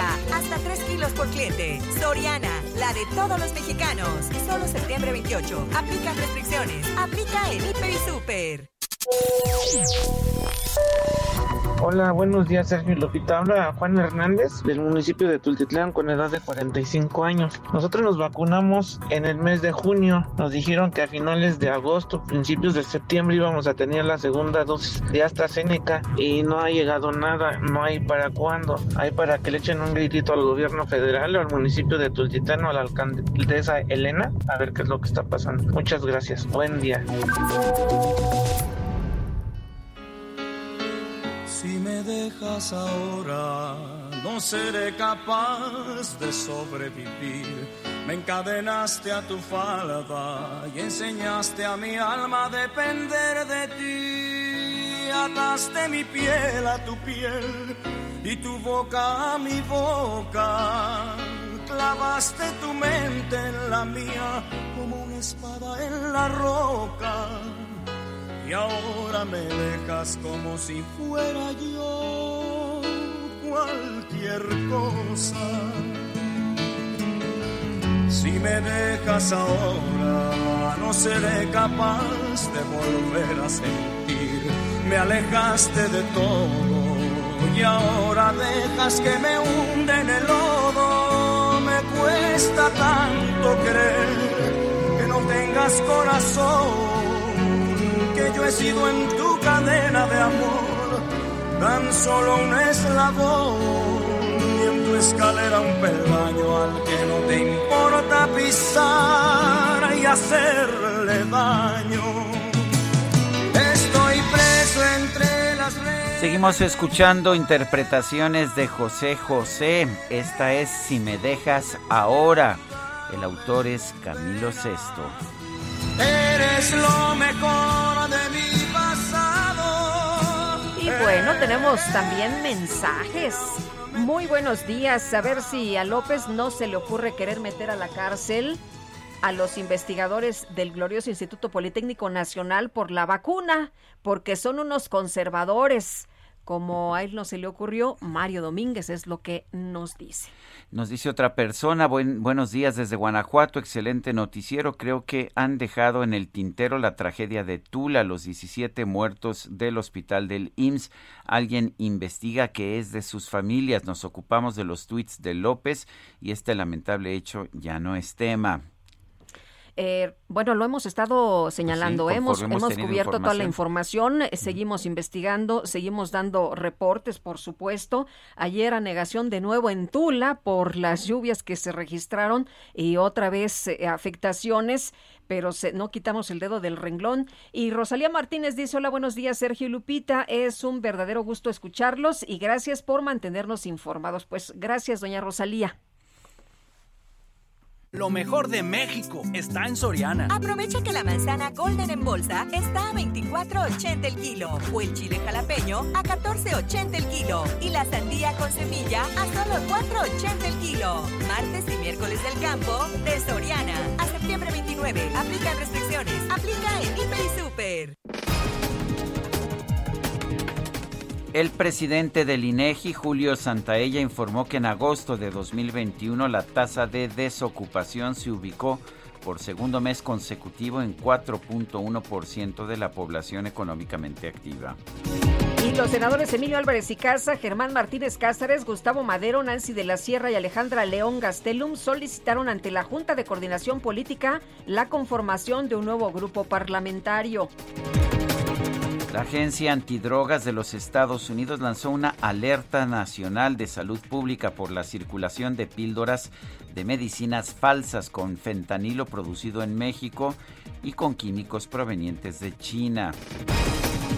La Policía Nacional de España informó que con apoyo de las autoridades de varios países logró desarticular la mayoría o la mayor red, quiero decir, la mayor red de distribución de cocaína de Europa a cargo del cártel de los Balcanes. Dice, la mano arriba, mueve la cintura y date media vuelta y tic toc, tiki tiki toc toc, tiki tiki toc toc, tic toc. Bueno, pues en la red social TikTok apareció una nueva personalidad que en las primeras horas de abrir su cuenta ya acumula más de 12 mil seguidores. Se trata del presidente de la Suprema Corte de Justicia, Arturo Saldívar, quien señaló que decidió unirse a esta plataforma para que los jóvenes conozcan el trabajo del máximo tribunal. Muy bien cuando se graba, se sube el tren, se hace viral en un 2x3. Como ustedes saben, soy nuevo en TikTok. Decidí ingresar a esta plataforma porque me interesa acercarme a la parte más joven de nuestra sociedad. Porque creo que lo que hacemos en la Suprema Corte es muy importante para la vida de todas y todos ustedes porque tiene que ver con sus derechos humanos. En Soriana, el ahorro es para todos con la oferta de cada día. Hoy martes 28, dale lo mejor a tu familia, aprovechando que el kilo de pollo entero está en solo 37.90, hasta 3 kilos por cliente. Soriana, la de todos los mexicanos. Solo septiembre 28. Aplica restricciones. Aplica en Hiper y Super.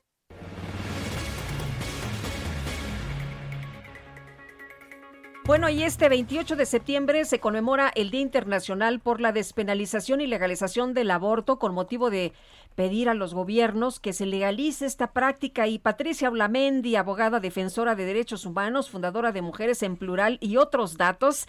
¿Cómo estás? Qué gusto saludarte. Muy buenos días.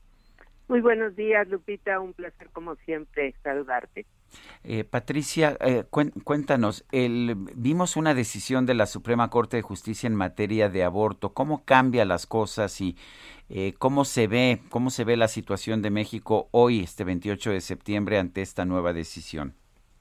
Bueno, yo creo que las mexicanas tenemos algo que celebrar y es el reconocimiento que hace la Corte de nuestro derecho de autonomía reproductiva, pero por otro lado algo que es fundamental y que hemos señalado muchas veces, ninguna mujer puede estar en la cárcel por abortar. Es decir, al señalar que es inconstitucional el delito de aborto, pues lo está eliminando y así lo tienen que hacer las legislaturas estatales, derogar este delito y con ello generar que ninguna mujer por abortar eh, puede estar en la cárcel. Lo otro que hace la Corte es algo muy significativo y es el tema ligado a eh, la idea de que las personas podemos oponernos por nuestras eh, creencias religiosas a una práctica médica con respecto a la interrupción del embarazo, la llamada objeción de conciencia. El hecho de eh, señalar que no puede ser argumentada para cuando se trate de atender a una mujer en una interrupción de embarazo, pues hace posible algo que se ha demandado toda la vida, que esta práctica de aborto sea precisamente garantizada en condiciones que impida la muerte de las mujeres por esta práctica.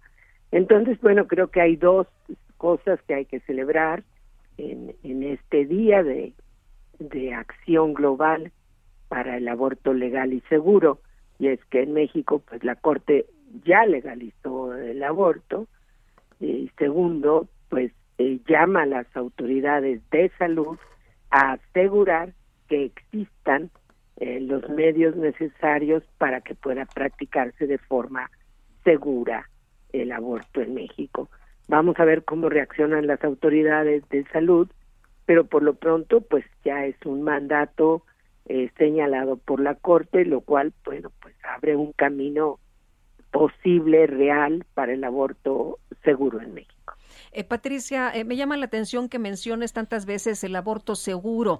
Eh, muchas, muchos años vimos estas prácticas para mujeres que no tenían recursos y que desgraciadamente pues estuvo todo el tiempo en riesgo su vida y muchas de ellas pues por una mala práctica perdieron la vida. ¿Qué tanto hemos avanzado? ¿Qué tanto nos beneficia a las mujeres este cambio?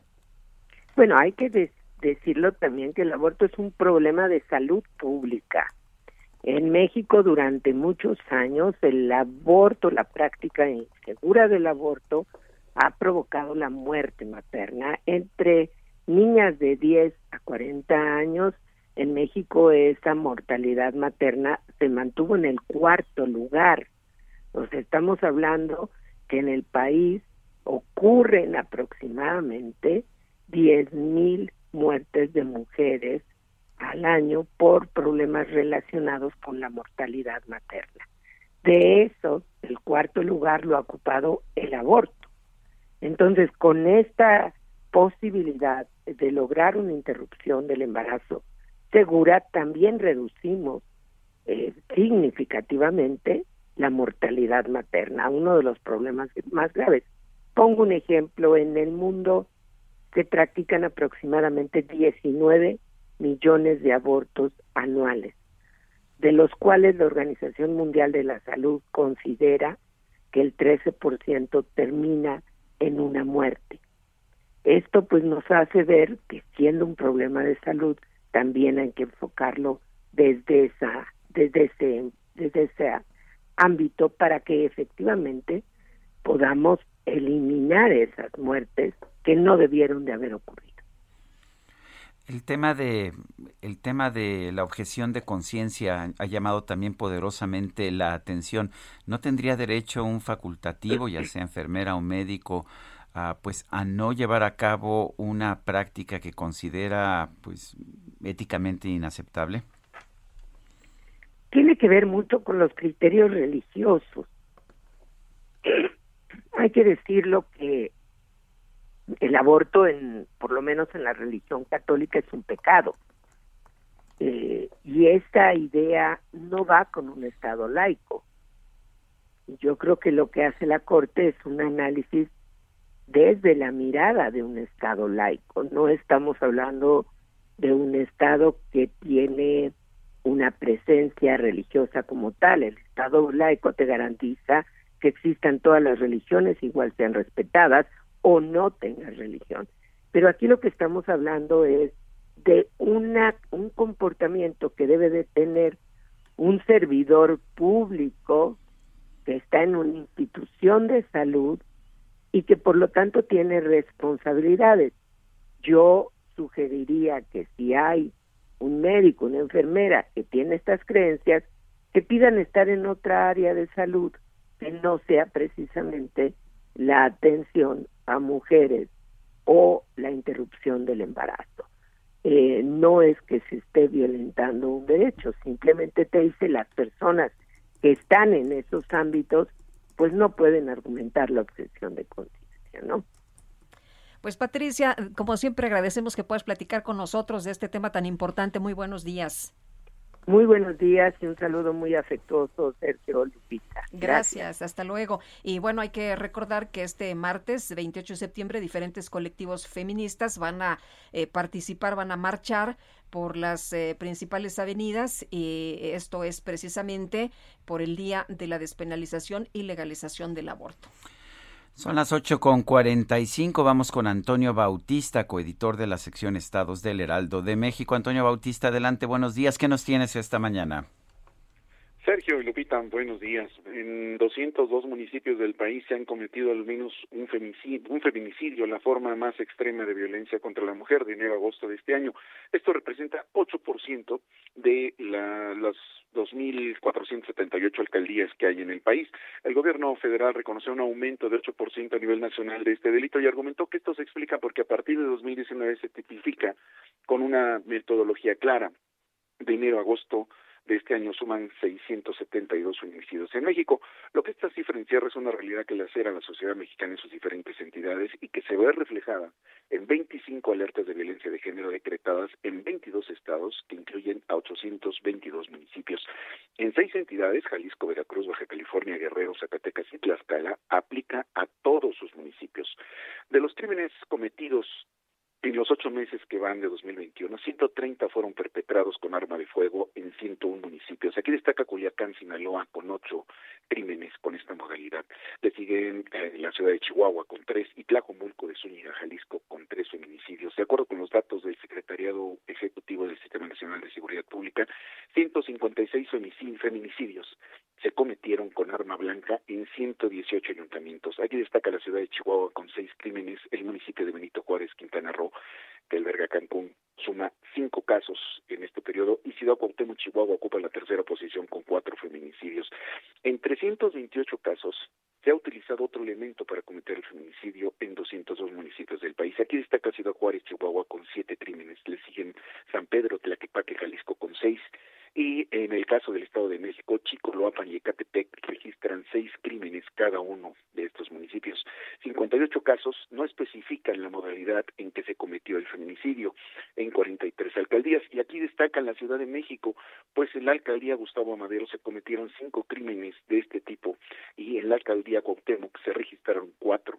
Los Cabos Baja California Sur reportó tres de estos delitos. A nivel nacional es el territorio mexiquense el que lidera el feminicidio en lo que va del año aunque tuvo una baja de 2% al pasar de 99 crímenes en 2020 eh, a 97 en 2021.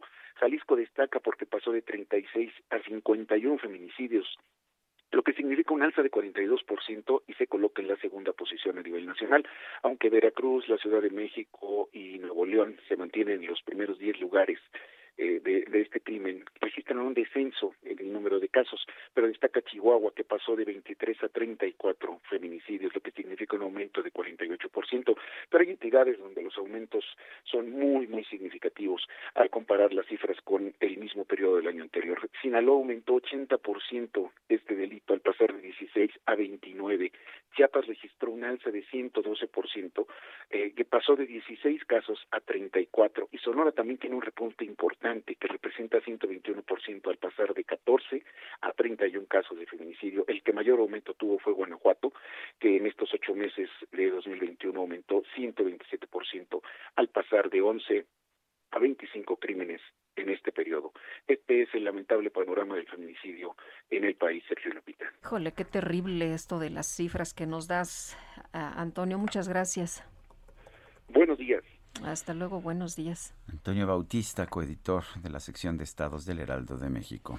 Bueno, y la jefa de gobierno de la Ciudad de México, Claudia Sheinbaum, insistió que será la imagen de una mujer indígena la que ocupe el espacio que deje el monumento a Cristóbal Colón, después de que hubo por ahí una intervención. Mi querido Jorge Almaquio, cuéntanos, muy buenos días. ¿Qué tal, Lupita, Sergio, amigos? Así es, después de que se dio esta intervención el sábado pasado en la glorieta todavía de Colón, en donde unas mujeres pues, colocaron una antimonumenta, una mujer, una figura de una mujer eh, de color morado alzando la mano, y bueno, pues la jefa de gobierno insistió en que esta, este espacio debe ser ocupado por una, eh, un monumento de una mujer indígena. Resaltó que aunque la decisión está en manos del Comité de Monumentos de la Ciudad de México y que se tiene que reconocer la lucha en general de las mujeres, es importante rendir homenaje a quienes históricamente no han tenido voz. Así lo comentó, escuchemos pero en particular en este espacio será para las mujeres indígenas, que como lo dije ayer y lo dije en el momento en que me entregaron más de cinco mil firmas mujeres indígenas pidiendo que ahí se reconociera la mujer indígena, es fundamental esta decisión que se tomó y que ya fue aprobada por el Instituto Nacional de Antropología e Historia y su comité, de que pueda moverse el monumento a Colón a otro espacio y que este sea un espacio dedicado a las mujeres indígenas. Sheinbaum dijo que retirarán la imagen que colocaron el sábado pasado, pero antes dialogarán con las activistas para conocer sus argumentos, aunque insistió en que es fundamental que el espacio sea para eh, las mujeres, las representantes que han forjado la patria y que insistió, pues no han tenido voz en ninguna de las etapas históricas de nuestro país. Sergio Lupita, amigos, el reporte que les tengo. Muy bien, muchas gracias, Jorge. Buen día, hasta luego. Los integrantes de la Unión de Alcaldías de la Ciudad de México anunciaron que en caso de detectar irregularidades de las administraciones salientes de Morena, van a denunciar estos casos ante la Contraloría Capitalina. Cintia Stettin tiene la información. Adelante, Cintia. ¿Qué tal? Muy buenos días, Sergio. Buenos días, Lupita, aquí al auditorio. Pues a cuatro días, tres días, perdón, de tomar protesta como alcaldes, los integrantes de la Unión de Alcaldías eh, apuntaron de nueva cuenta de que en caso de detectar irregularidades de las administraciones salientes de Morena, denunciarán ante la Contraloría Capitalina. No obstante, dejaron en claro que no habrá cacería de brujas, pues no se dedicarán a estar pendientes de las acciones realizadas en el pasado. Asimismo, solicitaron a la Contraloría ser imparcial en las investigaciones y, de ser necesario, fincar, fincar las responsabilidades correspondientes dijeron que eh, pues lo que harán a partir del primero de octubre es solamente ver hacia adelante y poner todo su esfuerzo para cumplir las, eh, para solucionar las problemáticas de servicios urbanos y seguridad que tanto aquejan a los ciudadanos. Asimismo, también pues dijeron que de nueva cuenta enviaron un oficio a la jefa de gobierno para solicitar una ampliación de presupuesto para poder culminar los tres eh, meses restantes del año y eso justo para poder atender eh, las, las demandas de los ciudadanos. También comentarte que pidieron que se, eh, pues, que se haga una suspensión de términos eh, justo en las alcaldías, esto para evitar irregularidades este, en estos días pues que quedan de transición. Es hasta el momento la información que tenemos, Sergio. Cintia, muchas gracias. Seguimos pendientes. Muy buenos días. Buenos días. Y la Ciudad de México fue elegida como la próxima sede del Tianguis Turístico Presencial a realizarse en 2023. Así lo anunció eh, precisamente, eh, se dio a conocer por parte de eh, las autoridades. Eh, ¿Se acordará usted cuando se realizaba el tianguis allá en Acapulco? Bueno, pues la Secretaría de Turismo dio a conocer que será la Ciudad de México donde se lleve a cabo este tianguis. Para noviembre de este año se realizará la edición que se había pospuesto en Mérida, Yucatán por motivo de la pandemia y la de 2022 regresará a su sede original en Acapulco, allá en Guerrero. La Ciudad de México cumplió todos los requisitos, fue la única postulada, es lo que dijo Miguel Torruco durante la sesión virtual del Comité de Selección, que fue el encargado de analizar y evaluar las propuestas presentadas por las entidades federativas interesadas en ser la sede del Tianguis Turístico México 2023. Estaremos atentos de la conferencia de prensa que dará la próxima semana la jefa de gobierno, donde se van a conocer los detalles. Son las 8 de la mañana con 54 minutos. Guadalupe Juárez y Sergio Sarmiento estamos en el Heraldo Radio. Regresamos en un momento más. Me encadenaste a tu falda y enseñaste a mi alma a depender de ti. Ataste mi piel a tu piel y tu boca a mi boca. Clavaste tu mente en la mía como una espada en la roca. Y ahora me dejas como si fuera yo cualquier cosa.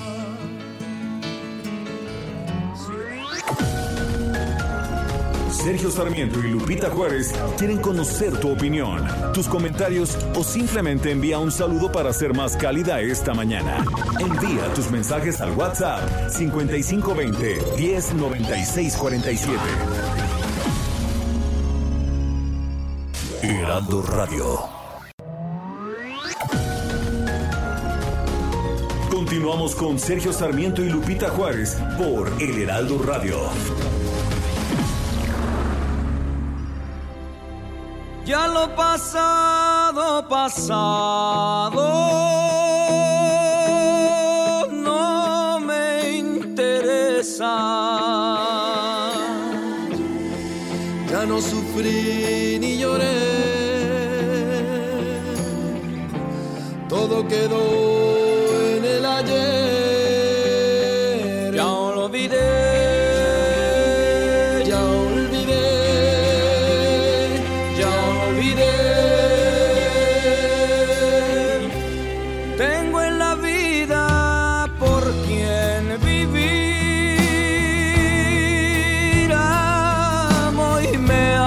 pasado pasado de Juan Gabriel en la interpretación de José José, quien hizo famosa esta canción. Aquí lo acompaña también Cristian Castro.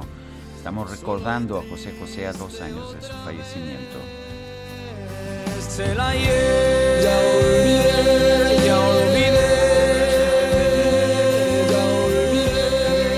Se oye bien, se oye bien. Y vámonos a los mensajes.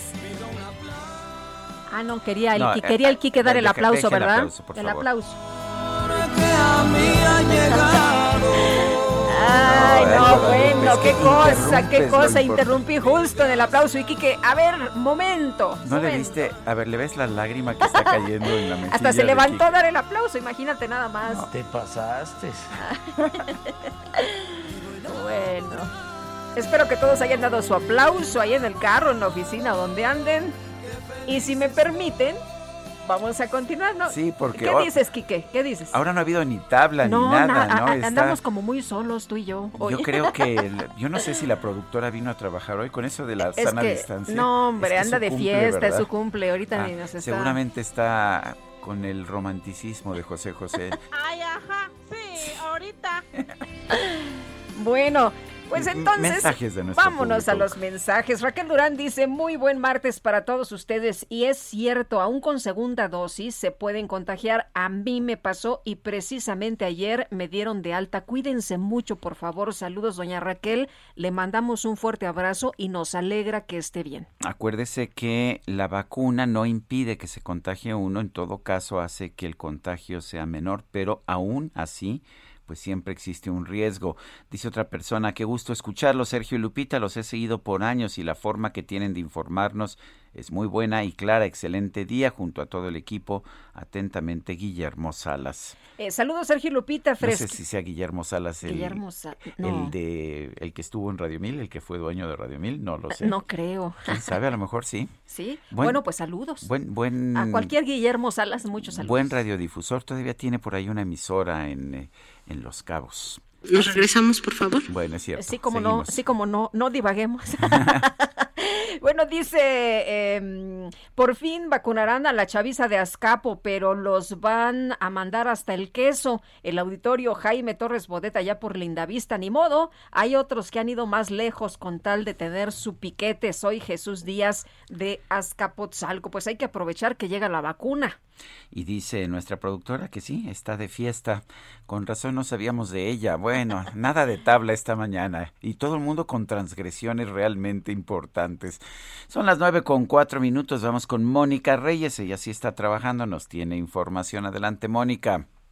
Gracias, Sergio Sarmiento Lupita Juárez. Qué gusto saludarlos, amigos. Los invitamos a que se unan a nuestro nuevo programa de vivienda. Si eres comerciante, trabajador independiente, madre soltera y no tienes forma de comprobar tus ingresos, acércate a tu hogar seguro. Ellos tienen la mejor solución para que puedas adquirir una vivienda propia con las facilidades de pago que tú necesitas. En tu hogar seguro podrás obtener tu propio hogar de una manera fácil, segura y confiable. Los promotores de tu hogar seguro pueden diseñar un plan acorde a tus necesidades para que en menos de lo que imaginas puedas estar estrenando la casa de tus sueños. Llama hoy mismo a las líneas de tu hogar seguro y olvídate de pagar renta. Es momento de comenzar a invertir en un lugar diseñado especialmente para ti. Llama ya 55 89 39 37 49 55 89 36 91 58 donde te brindarán más información, asesoría totalmente gratuita. Regresamos con ustedes, Sergio Sarmiento y Lupita Juárez.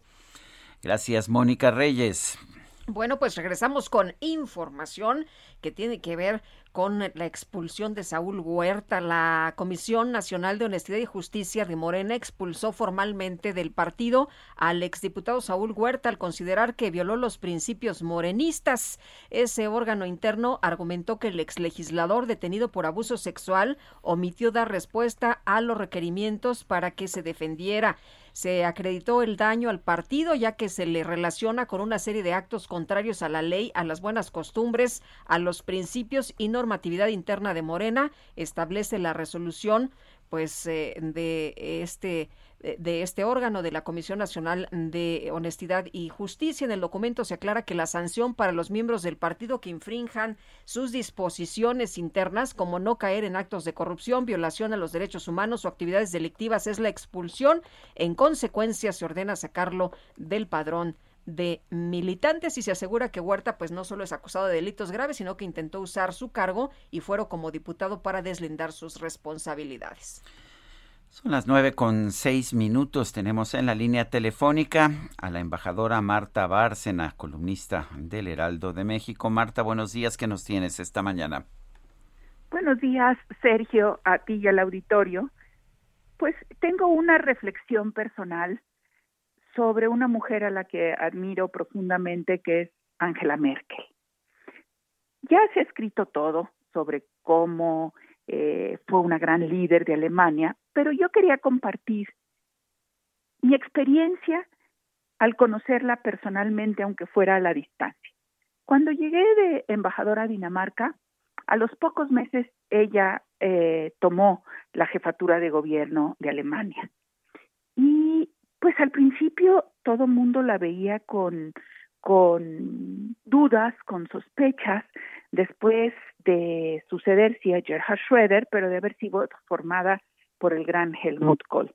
Pero poco a poco, Angela Merkel se fue asentando en su papel de jefa de gobierno, de canciller de Alemania, hasta que hubo un momento que recuerdo yo que escribí en un cable a la Cancillería que toda la Unión Europea bailaba al son que tocaba Alemania, al son que tocaba Merkel. Esto porque la tradicional dupla Alemania-Francia para dirigir la Unión Europea se fue diluyendo por los cambios de gobierno en Francia, por los problemas en que Sarkozy se, Sarkozy se involucró, etcétera. Eh, me tocó verla personalmente en las negociaciones de la COP15 en Copenhague. Te acordarás, eh, Sergio y el auditorio, esa cumbre donde se invitaron a todos los jefes de Estado y de Gobierno pensando que se iba a alcanzar un gran acuerdo para mitigar las emisiones de gases invernadero y que terminó en un fiasco porque no se logró eh, aprobar ningún documento. Pero ahí estaba Merkel sentada en un cuarto pequeñito con otros veintitantos líderes, entre los que estaban Obama, Putin, el entonces presidente de México, Calderón, Lula, etcétera, tratando de sacar adelante esa cumbre que finalmente no, no tuvo éxito. Después la recordamos muy bien cuando toda la crisis griega y cómo se dio ese enfrentamiento al interior de la Unión Europea entre Alemania y los países nórdicos, Dinamarca, Finlandia, que eh, Países Bajos, Austria acompañado, acompañando a Alemania, que estaban muy a favor de una política económica conservadora, austera, y acusaban o, cuando menos creían que los países del sur de la Unión Europea eran muy despilfarradores y gastadores y que la Unión Europea no se la podía pasar rescatando. Eh, y después en Turquía, cuando estuve en Turquía, empezó la guerra civil en Siria, llegaron hasta tres y medio millones de sirios a Turquía. Turquía empezó a negociar con la Unión Europea el, el ya no ser solamente un territorio de tránsito, sino que la Unión Europea recibiera a los sirios y Alemania fue quien abrió sus puertas. Un millón de sirios en cuestión de meses.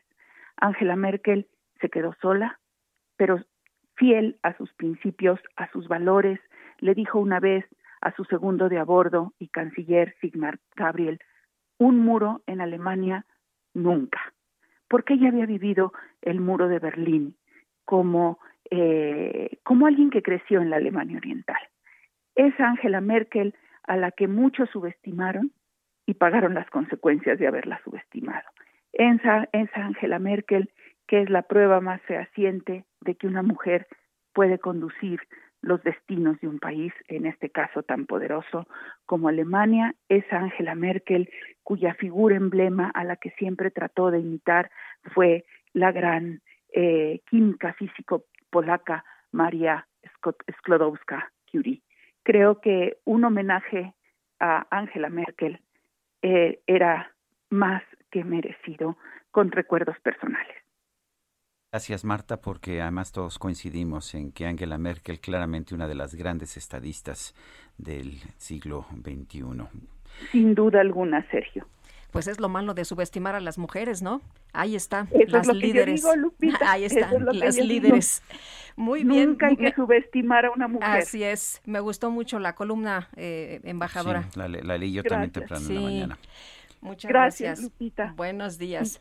Y vámonos ahora con... Em, vámonos ahora con José Manuel Villalpando, Sergio, y es el verdadero, el eh, aniversario. Hoy, es, el verdadero hoy es el verdadero. A mi juicio. hoy se conmemoran los 200 años de la firma del Acta de Independencia del Imperio Mexicano. Tú y yo tenemos una copia, una facsímil de esta acta que nos regalaron hace muchísimos años. Así es. Em, y bueno, pues ahí muy claramente tiene la, fecha, ¿no? Sí, es 28 de septiembre de, 1821. Curiosamente, aparece eh, como el acta de independencia del Imperio Mexicano con X, que era la no de la República, no de la República Mexicana, eh, dice Imperio Mexicano. Y está con nosotros José Manuel Villalpando, historiador y escritor. Qué gusto saludarte esta mañana, José Manuel. Pues, ¿cómo ves? ¿Es la mera, mera fecha? Igualmente saludarlos también, Lupita, Sergio, con el afecto de siempre y a su amable público.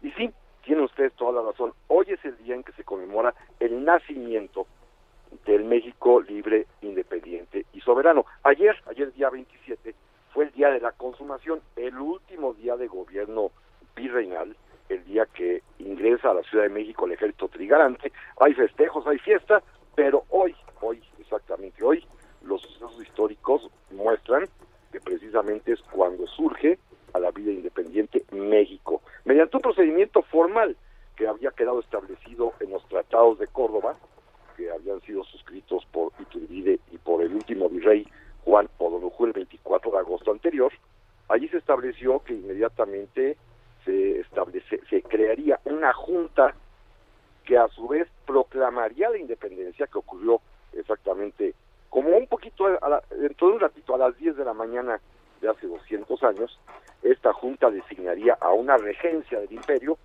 y esa regencia a su vez, encabezada por Iturbide, notificó por escrito al último rey Juan O'Donoghue que cesaba ya en sus funciones, porque ya México tenía un órgano de gobierno propio.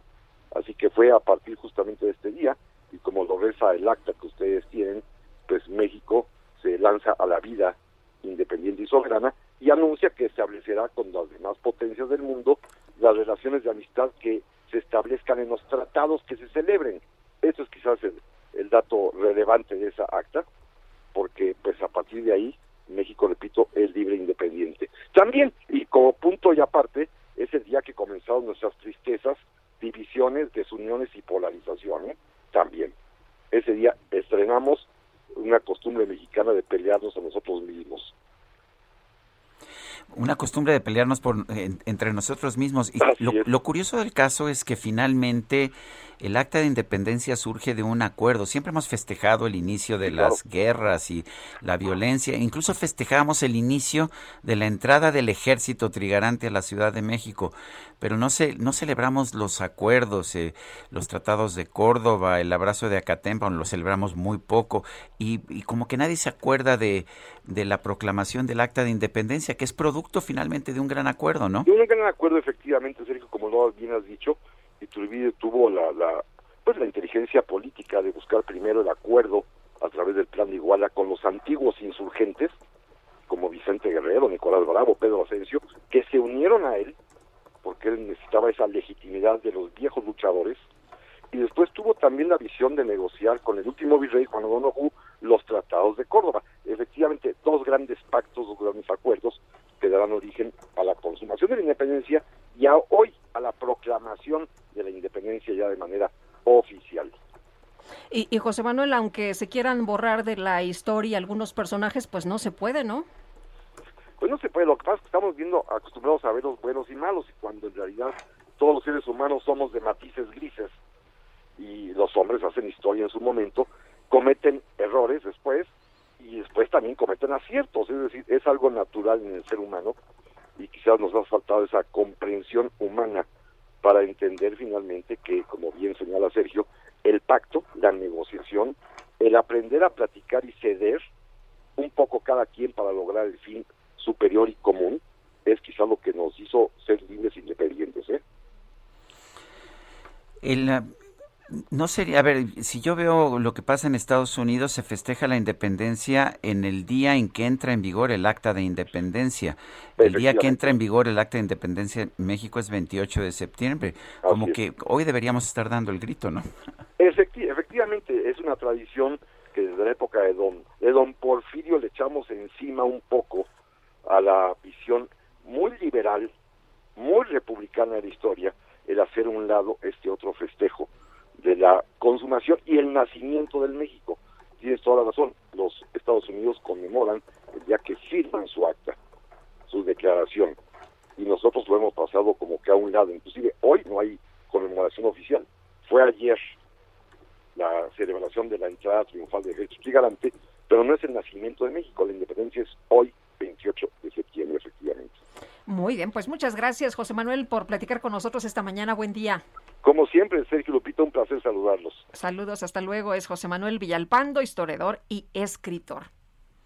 Y bueno, tengo una eh, una nota, eh, Sergio, se publica hoy en el Heraldo, escribe el gobernador de Zacatecas, David Monreal, y se titula En busca de soluciones. Ustedes saben que hay una crisis terrible en eh, el gobierno de, de, Zacatecas porque no hay dinero para pagar a los maestros y bueno, pues tampoco ya parece que hay recursos para pagarle a otros burócratas. Escribe el gobernador, el gobierno de Zacatecas es un aliado de las causas del sector educativo y el pago a maestros es una prioridad no les han pagado, les siguen batallando. El día de ayer hubo una movilización de maestros y lo que escribe el eh, gobernador es la pasada administración se valía del endeudamiento y del adelanto de participaciones para operar. Daban soluciones momentáneas tan absurdas como rellenar un hoyo cavando otro en la búsqueda de soluciones. Se ha detenido esta dinámica y bueno, lo que él dice es que al considerar este grave problema y sus efectos negativos en distintas áreas de la administración estatal, durante su visita a la Ciudad de México tuvo una nutrida agenda para tratar temas como el abasto de agua y la construcción de carreteras, priorizando en todo momento la obtención de recursos que den certidumbre a las y los trabajadores del Estado.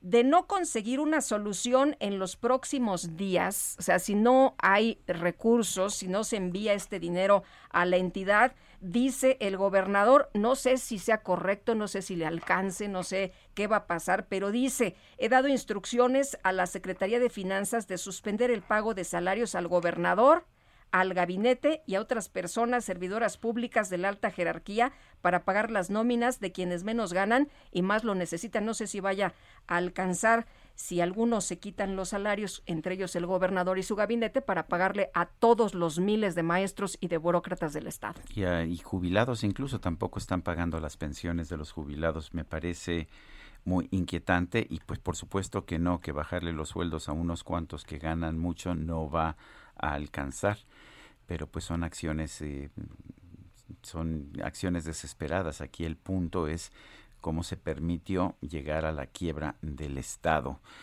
Son las 9 de la mañana con 19 minutos. Tenemos un resumen de la información más importante. La Secretaría de Turismo anunció que la Ciudad de México fue electa como sede del Tianguis Turístico 2023, el cual se llevará a cabo de manera presencial. Y la Suprema Corte de Justicia invalidó la reforma del 2 de octubre del 2020 al Estatuto Orgánico del Instituto Federal de Telecomunicaciones, con la que se le retiraban al presidente del organismo las facultades para nombrar a altos funcionarios.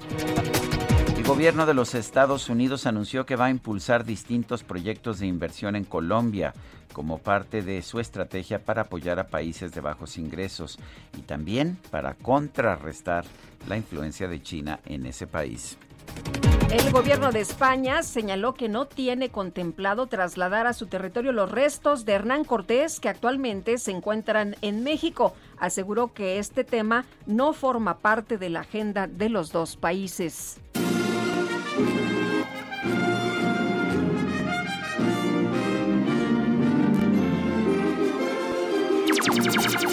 El portal de noticias TMZ dio a conocer que la compañía aeroespacial Blue Origin del multimillonario estadounidense Jeff Bezos va a incluir a un tripulante especial en su próximo vuelo turístico a la estratosfera.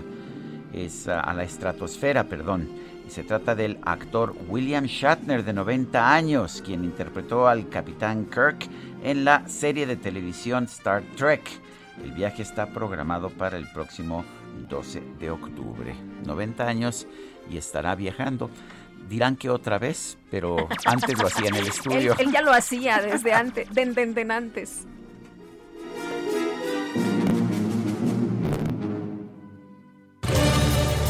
Bueno, y regresamos a la tierra. Y vámonos con Javier Ruiz desde Avenida Juárez. ¿Qué pasa, Javier? Cuéntanos. ¿Qué tal? Excelente mañana. Pues eh, tenemos ya tapiado, Lupita Sergio, pues algunos monumentos del centro histórico, principalmente el hemiciclo a Juárez, la iglesia de Corpus Christi, también el Palacio de Bellas Artes. Y es que hay que recordar que por la tarde van a salir distintas marchas feministas en dirección al Zócalo de la ciudad. Y es por ello que desde la noche y parte de la mañana, pues elementos de la Secretaría de Seguridad Ciudadana se están encargados de tapiar pues estos monumentos. En cuestiones de vialidad ya también con algunos problemas, la avenida Juárez, al menos para quien se desplaza de la zona de Valderas, y está en dirección hacia la calle de López. El paseo de la reforma, también con asentamientos provocados por la operación de semáforos, desde la avenida de los insurgentes para llegar a la avenida Hidalgo, el sentido opuesto mayores problemas justamente para llegar a insurgentes y más adelante para continuar a la columna del Ángel de la Independencia. De momento, Lupita Sergio, ese reporte que tenemos. Muchas gracias, Javier. Estamos atentos, buenos días. Buenos días. Y vamos con Gerardo Galicia, está en el centro de la Ciudad de México. Adelante, Gerardo.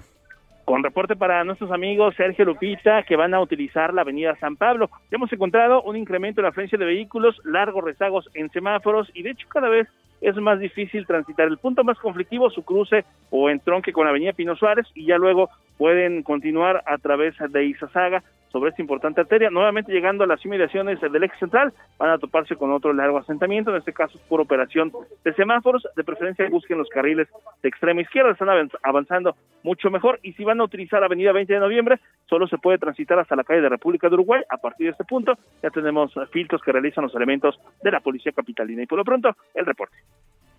Muchas gracias Gerardo. Hasta luego. Y vámonos a Reforma Israel Lorenzana, cuéntanos qué hay esta mañana, buenos días.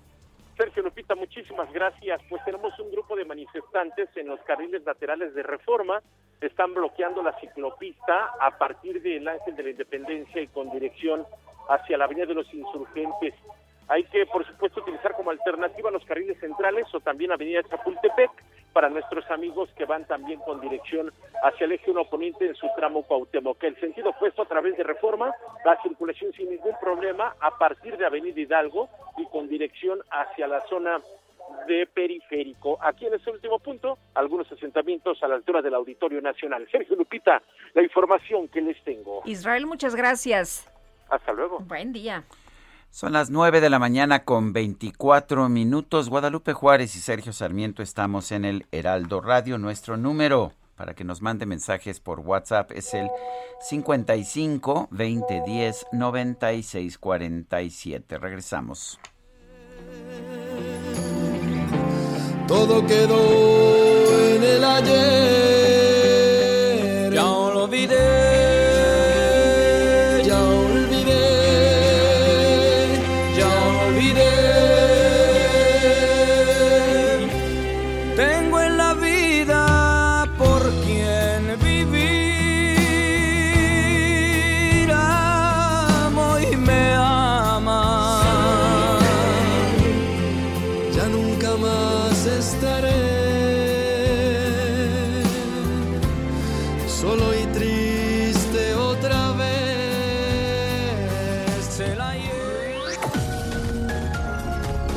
Sarmiento y Lupita Juárez quieren conocer tu opinión, tus comentarios o simplemente envía un saludo para ser más cálida esta mañana. Envía tus mensajes al WhatsApp 5520 109647.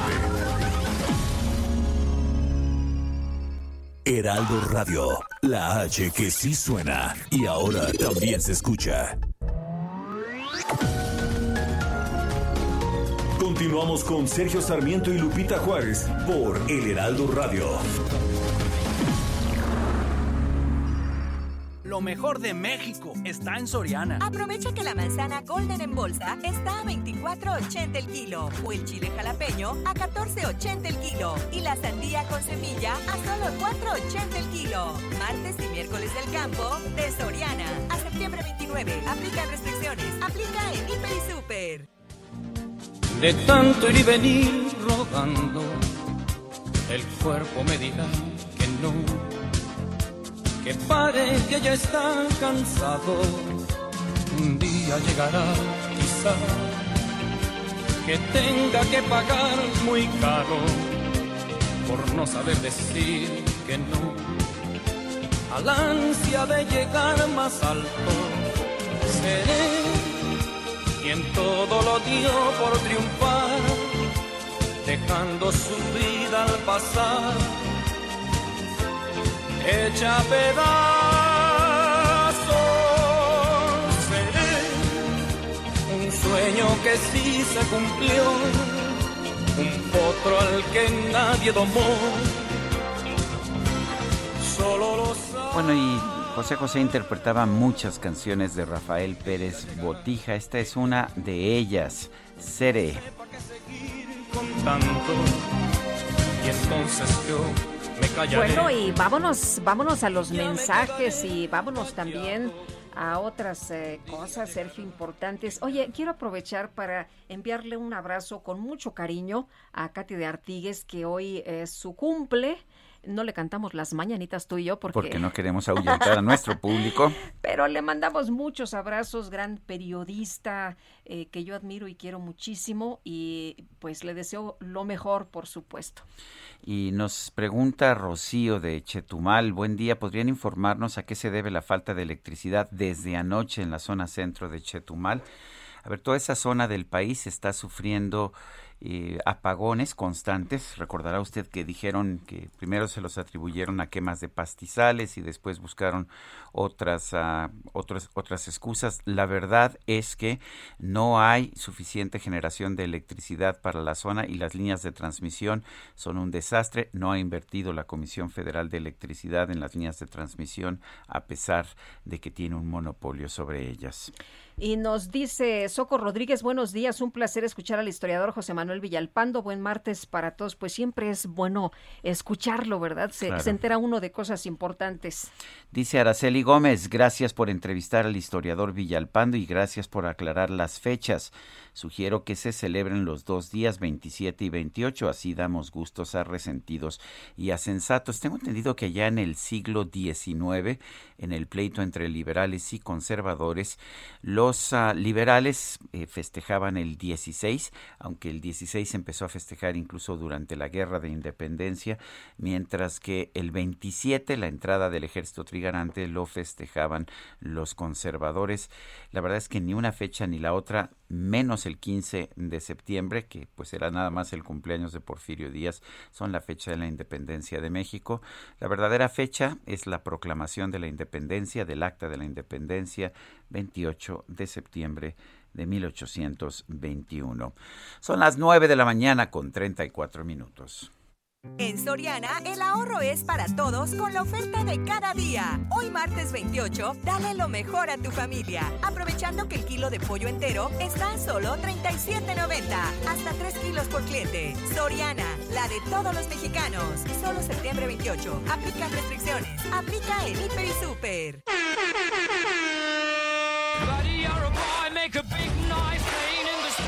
Algo que te hará vibrar de emoción y te dará una descarga electrizante. Así que preparen sus cronómetros y sean todos bienvenidos a la hora más perrona.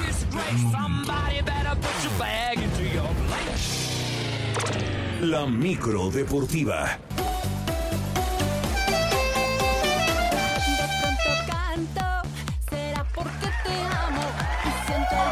No, bueno, ya llegó la micro deportiva con este ritmo, lo más perrón que dijo. bueno, vamos con Julio Romero. ¿Qué tal, Julio? Muy buenos días. ¿Cómo están, Sergio, Lupita, amigos del auditorio? Qué placer saludarles. Aquí no andamos con pequeñeces en la micro deportiva. Pero bueno, vámonos con la información. Este martes terminó la semana 3 en el fútbol americano de la NFL y el clásico lunes por la noche fue para los vaqueros de Dallas que se vieron impresionantes. Vencieron 41 a 21 a las Águilas de Filadelfia. Con este resultado, las Águilas, un triunfo, dos descalabros, los vaqueros, dos victorias. por solamente una derrota. Dak Prescott, del mariscal de campo de estos Cowboys, 238 yardas, tres pases de anotación. Además, por tierra fue ayudado por Ezequiel Elliott, 95 yardas y dos veces entró a las diagonales. Jalen Hurts, por su parte, mariscal de campo de Filadelfia, 326 yardas, dos pases de anotación, pero fue interceptado en un par de ocasiones. Así es que ya se fueron tres semanas en la NFL. Mientras tanto, el día de hoy, jornada 2, arranca la jornada 2 en la Champions League, el mejor fútbol de clubes y en los duelos que llaman la atención, el Real Madrid estará enfrentando al Sheriff, este equipo de Moldavia, a las 2 de la tarde. Otro enfrentamiento que llama la atención, el Paris Saint-Germain enfrentando al Manchester City, se vuelven a reencontrar Lionel Messi, este atacante del PSG, y Joseph Guardiola, ahora entrenador del Manchester City, coincidieron muchos años en el Barcelona. Por su parte, el Milán estará recibiendo al Atlético de Madrid. Por cierto, Diego Simeone, entrenador del cuadro español, sabe que la visita a este estadio de San Siro es más que complicada, sobre todo por la calidad que tiene el rival.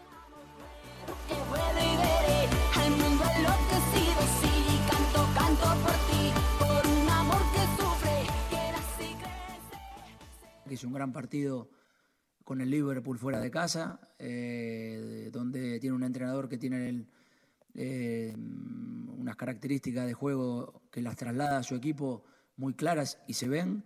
Y bueno, será un partido duro donde lo tendremos que llevar al lugar donde nosotros creemos que le podemos hacer daño. Se me está complicando, no sé qué estoy haciendo. Atractivos estos juegos a las 2 de la tarde. Bueno, también en el balompié mexicano se abre la jornada 11. Hay actividad el día de hoy a las 7 de la noche. El equipo de Mazatlán estará enfrentando a Juárez. Los rojinegros del Atlas estarán viviendo a la Franja del Puebla a las 9 de la noche. También para las con cinco, Pachuca estará enfrentando al América. Pero la jornada abre a las 5 de la tarde con Necaxa enfrentando a los Cholos de Tijuana. Por cierto, el cuadro necaxista presentó, previo a este compromiso, nuevo técnico Pablo Guede, quien en su momento dirigiera a Monarcas Morelia. Pablo Guede aseguró que tiene equipo de el final de la campaña.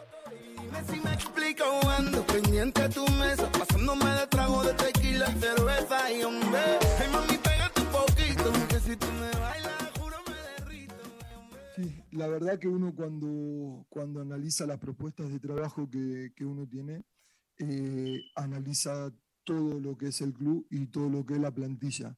Creo que el club tiene todas las condiciones para poder desarrollar un trabajo eh, bien hecho y creo que tiene una plantilla súper compensada, eh, súper competitiva.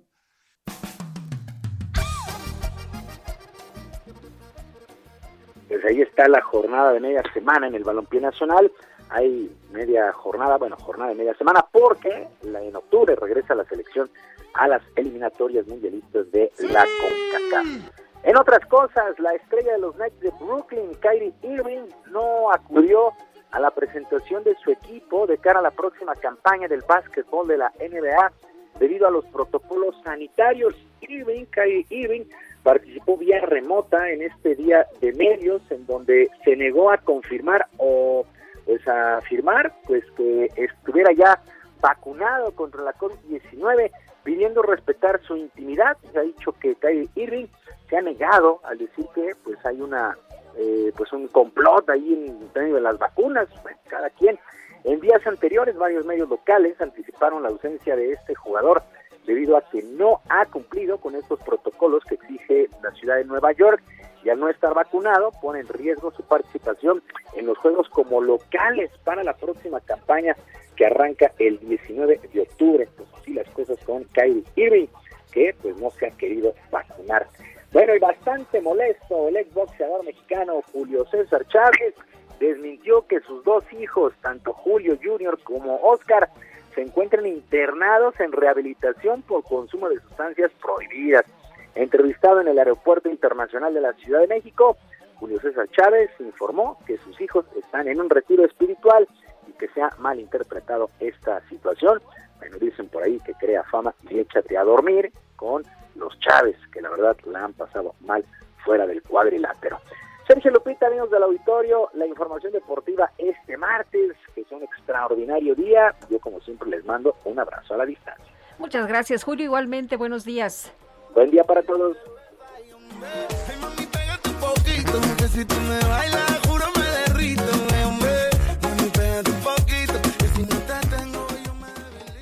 Lo mejor de México está en Soriana. Aprovecha que la manzana Golden en bolsa está a 24.80 el kilo o el chile jalapeño a 14.80 el kilo y la sandía con semilla a solo 4.80 el kilo. Martes y miércoles del campo de Soriana a septiembre 29. Aplica restricciones. Aplica en Hiper y Super.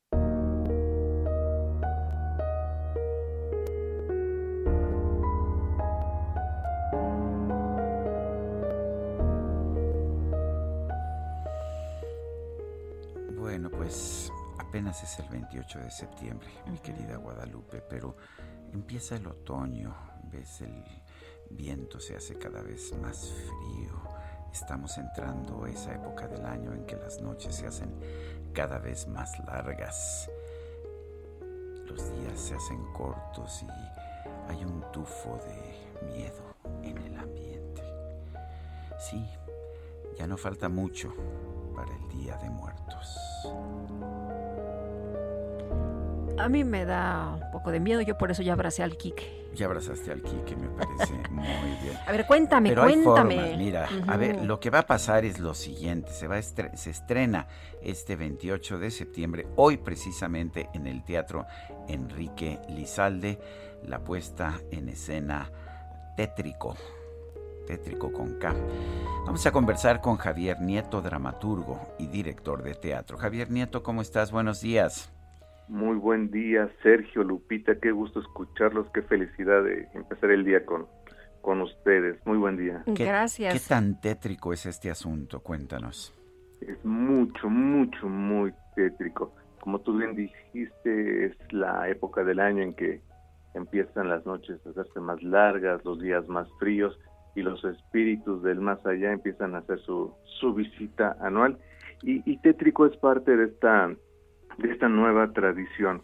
Eh, tétrico es un, un homenaje a las series de terror de los años 50, 60 que veían nuestros abuelos, nuestros tíos, como La Dimensión Desconocida, Un Paso al Más Allá, este tipo de horror sobrenatural, inexplicable, donde no este no se acudía al gore ni al slasher, este, donde eran tiempos más ingenuos y la, imaginación despertaba nuestras peores pesadillas.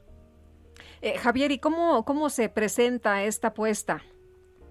¿Cómo se presenta? Pues mira, eh, la, la anécdota es muy, muy sencilla. Son cuatro, cuatro adolescentes, cuatro amigas, que se reúnen para festejar el tradicional Día de Muertos en casa de una de ellas. Y lo que empieza como una fiesta llena de, de excesos y frivolidad y retando fuerzas sobrenaturales, de pronto se sale de control porque empiezan a, este, a meterse con fuerzas que no pueden controlar, fuerzas del más allá, mi querida Lupita. Eh, ¿Y dónde podemos ver este, este tétrico? eh, y qué- qué exactamente qué es lo que vamos a ver en, en la escena? E- e- Este cuento de horror gótico se estrena hoy, 28 de septiembre, a las 8 de la noche, en el Teatro Enrique Lizalde. Y lo que vamos a ver es este, una puesta en escena sobrenatural, un divertimento sobrenatural. Em, hacemos una, un espectáculo donde mezclamos el horror sobrenatural con la comedia juvenil, y ofreciendo un espectáculo antes que nada divertido, muy, muy divertido, muy entretenido, eh, como esas viejas casonas de terror de las ferias de, de tiempos antiguos, ya, ya no tan recientes, eh, se van a, a divertir mucho. Estrenamos hoy a las 8 de la noche en el Teatro Enrique Lizalde, que está en Héroes del 47, número 122, esquina con el Euterio Méndez, muy cerca del Metro General Anaya y a una cuadra de la Avenida División del Norte. Los que son débiles de corazón, pues absténganse de ir, pero los más valientes que abran los ojos y se sujeten de las manos. Muy bien. Conste, sobre advertencia, No ahí queda. Ahí queda, ahí queda. Y me, me, permiten ofrecer a su queridísimo auditorio algunos pases, por favor. Claro. Muchas, muchas gracias, Lupita. Pues quiero ofrecer 10 pases sencillos a las primeras 10 personas que, que llamen de, de, su auditorio, de su vasto y culto auditorio, para que nos caigan hoy a compartir esta experiencia tétrica este, a las 8 de la noche, repito, en el Teatro Enrique Lizalde. Les comparto nuestras redes sociales de Instagram, Twitter y Facebook, arroba teatro con K, tétrico, arroba teatro en Instagram, Twitter y Facebook. Y pues ahí, ahí estaremos a partir de hoy, todos los martes a las 8 de la noche hasta el 28 de diciembre, una temporada que inicia con el otoño y acaba en el invierno, Muy bien. Sergio y Lupita. Y las cortesías, eh, ¿cómo nos eh, hablan con ustedes? Este, les mandan mensaje, nos, en fin, cómo, cómo, cómo puede nuestra gente, nuestro público eh, acceder? a los 10 pases sencillos, pues sería eh, maravilloso que se comunicaran ahí con, con, ustedes y que la producción ah, nos pase la lista. Muy bien. Entonces nuestro WhatsApp es el 55 2010 9647, repito, 55 2010 9647. Javier Nieto, gracias. Un placer, Sergio Lupita. Mil gracias. Los espero en Tétrico. Gracias. Buenos días.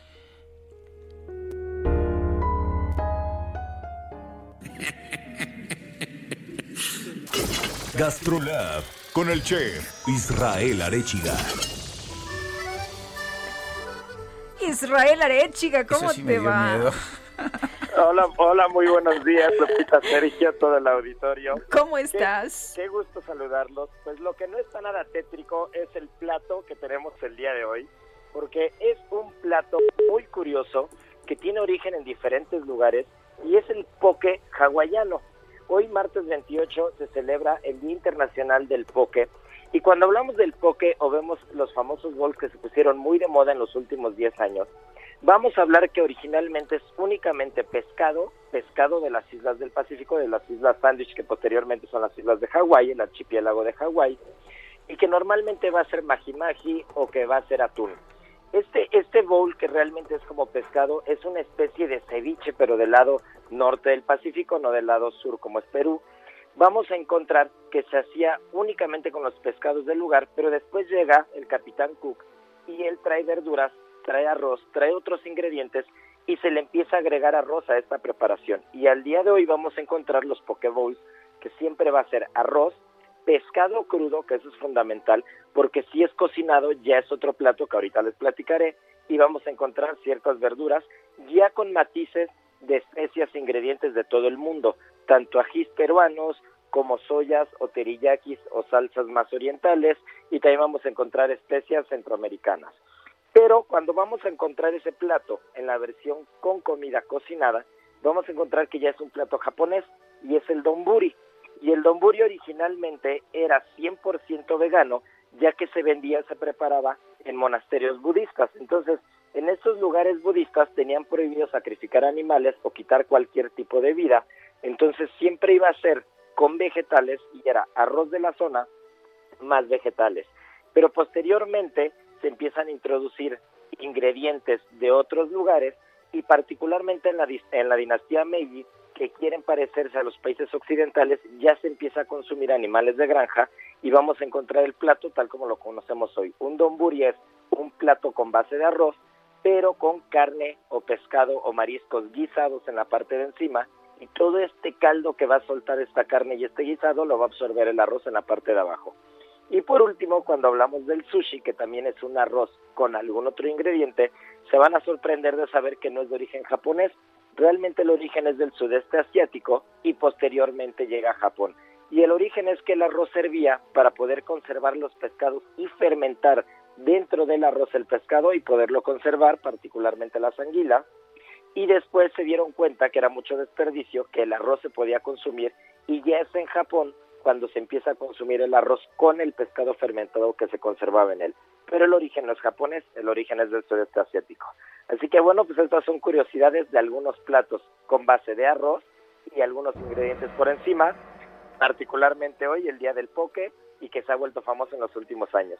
Les mando un fuerte, un fuerte abrazo y mañana nos vemos por allá.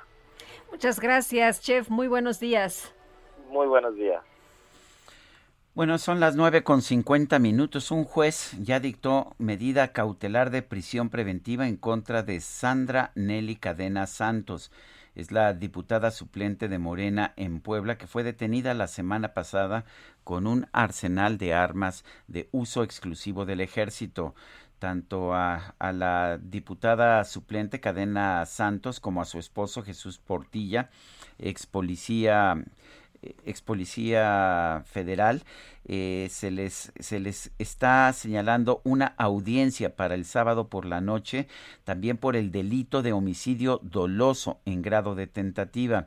El fiscal Gilberto Higuera reveló que el delito de intento de homicidio se les fincó por la agresión que sufrieron policías ministeriales el pasado miércoles 22 de septiembre cuando llevaban a cabo un cateo en el domicilio de estos dos en la colonia Providencia del municipio de Tecamachalco.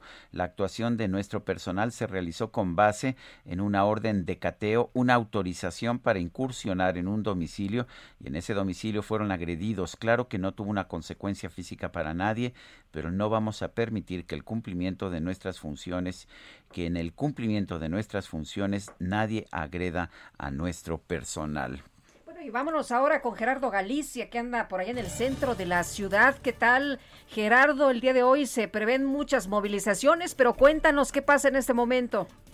Así es, Lupita, Sergio, muchas movilizaciones feministas a partir de la una de la tarde y por ese motivo teníamos ya desde muy temprano un centro histórico completamente blindado. Calles como 20 de noviembre, Avenida Pino Suárez, 5 de mayo, 5 de febrero, lucían hasta hace algunos minutos, Sergio Lupita, con unas enormes vallas metálicas más, uh, más altas de los dos metros y medio, tal vez tres, eh, pero en estos momentos se ha dado la orden de retirarlas y parece que las van a reubicar.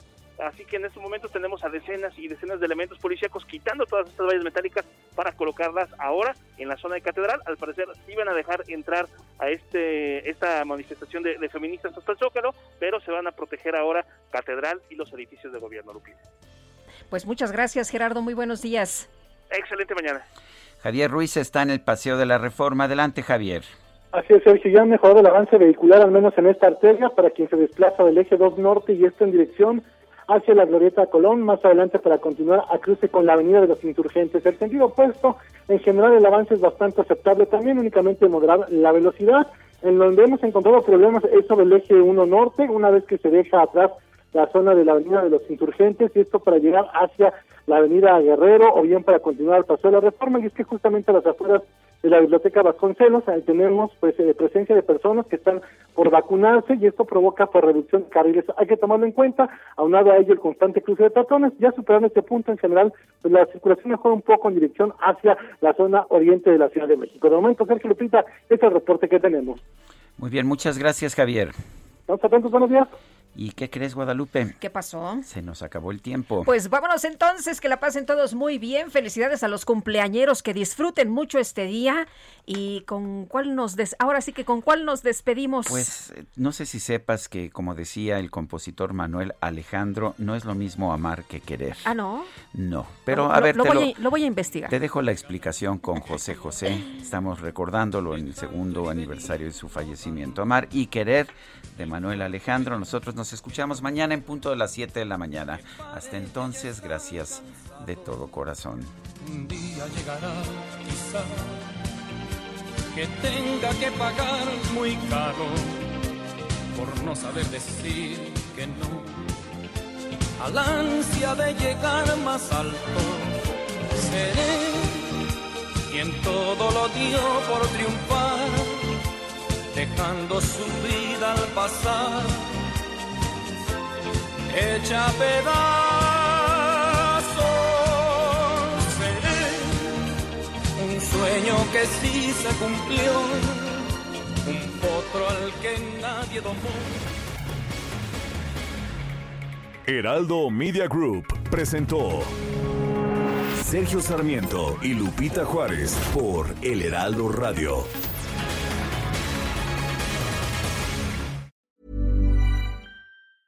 Tired of ads barging into your favorite news podcasts? Good news. Ad-free listening is available on Amazon Music for all the music plus top podcasts included with your Prime membership.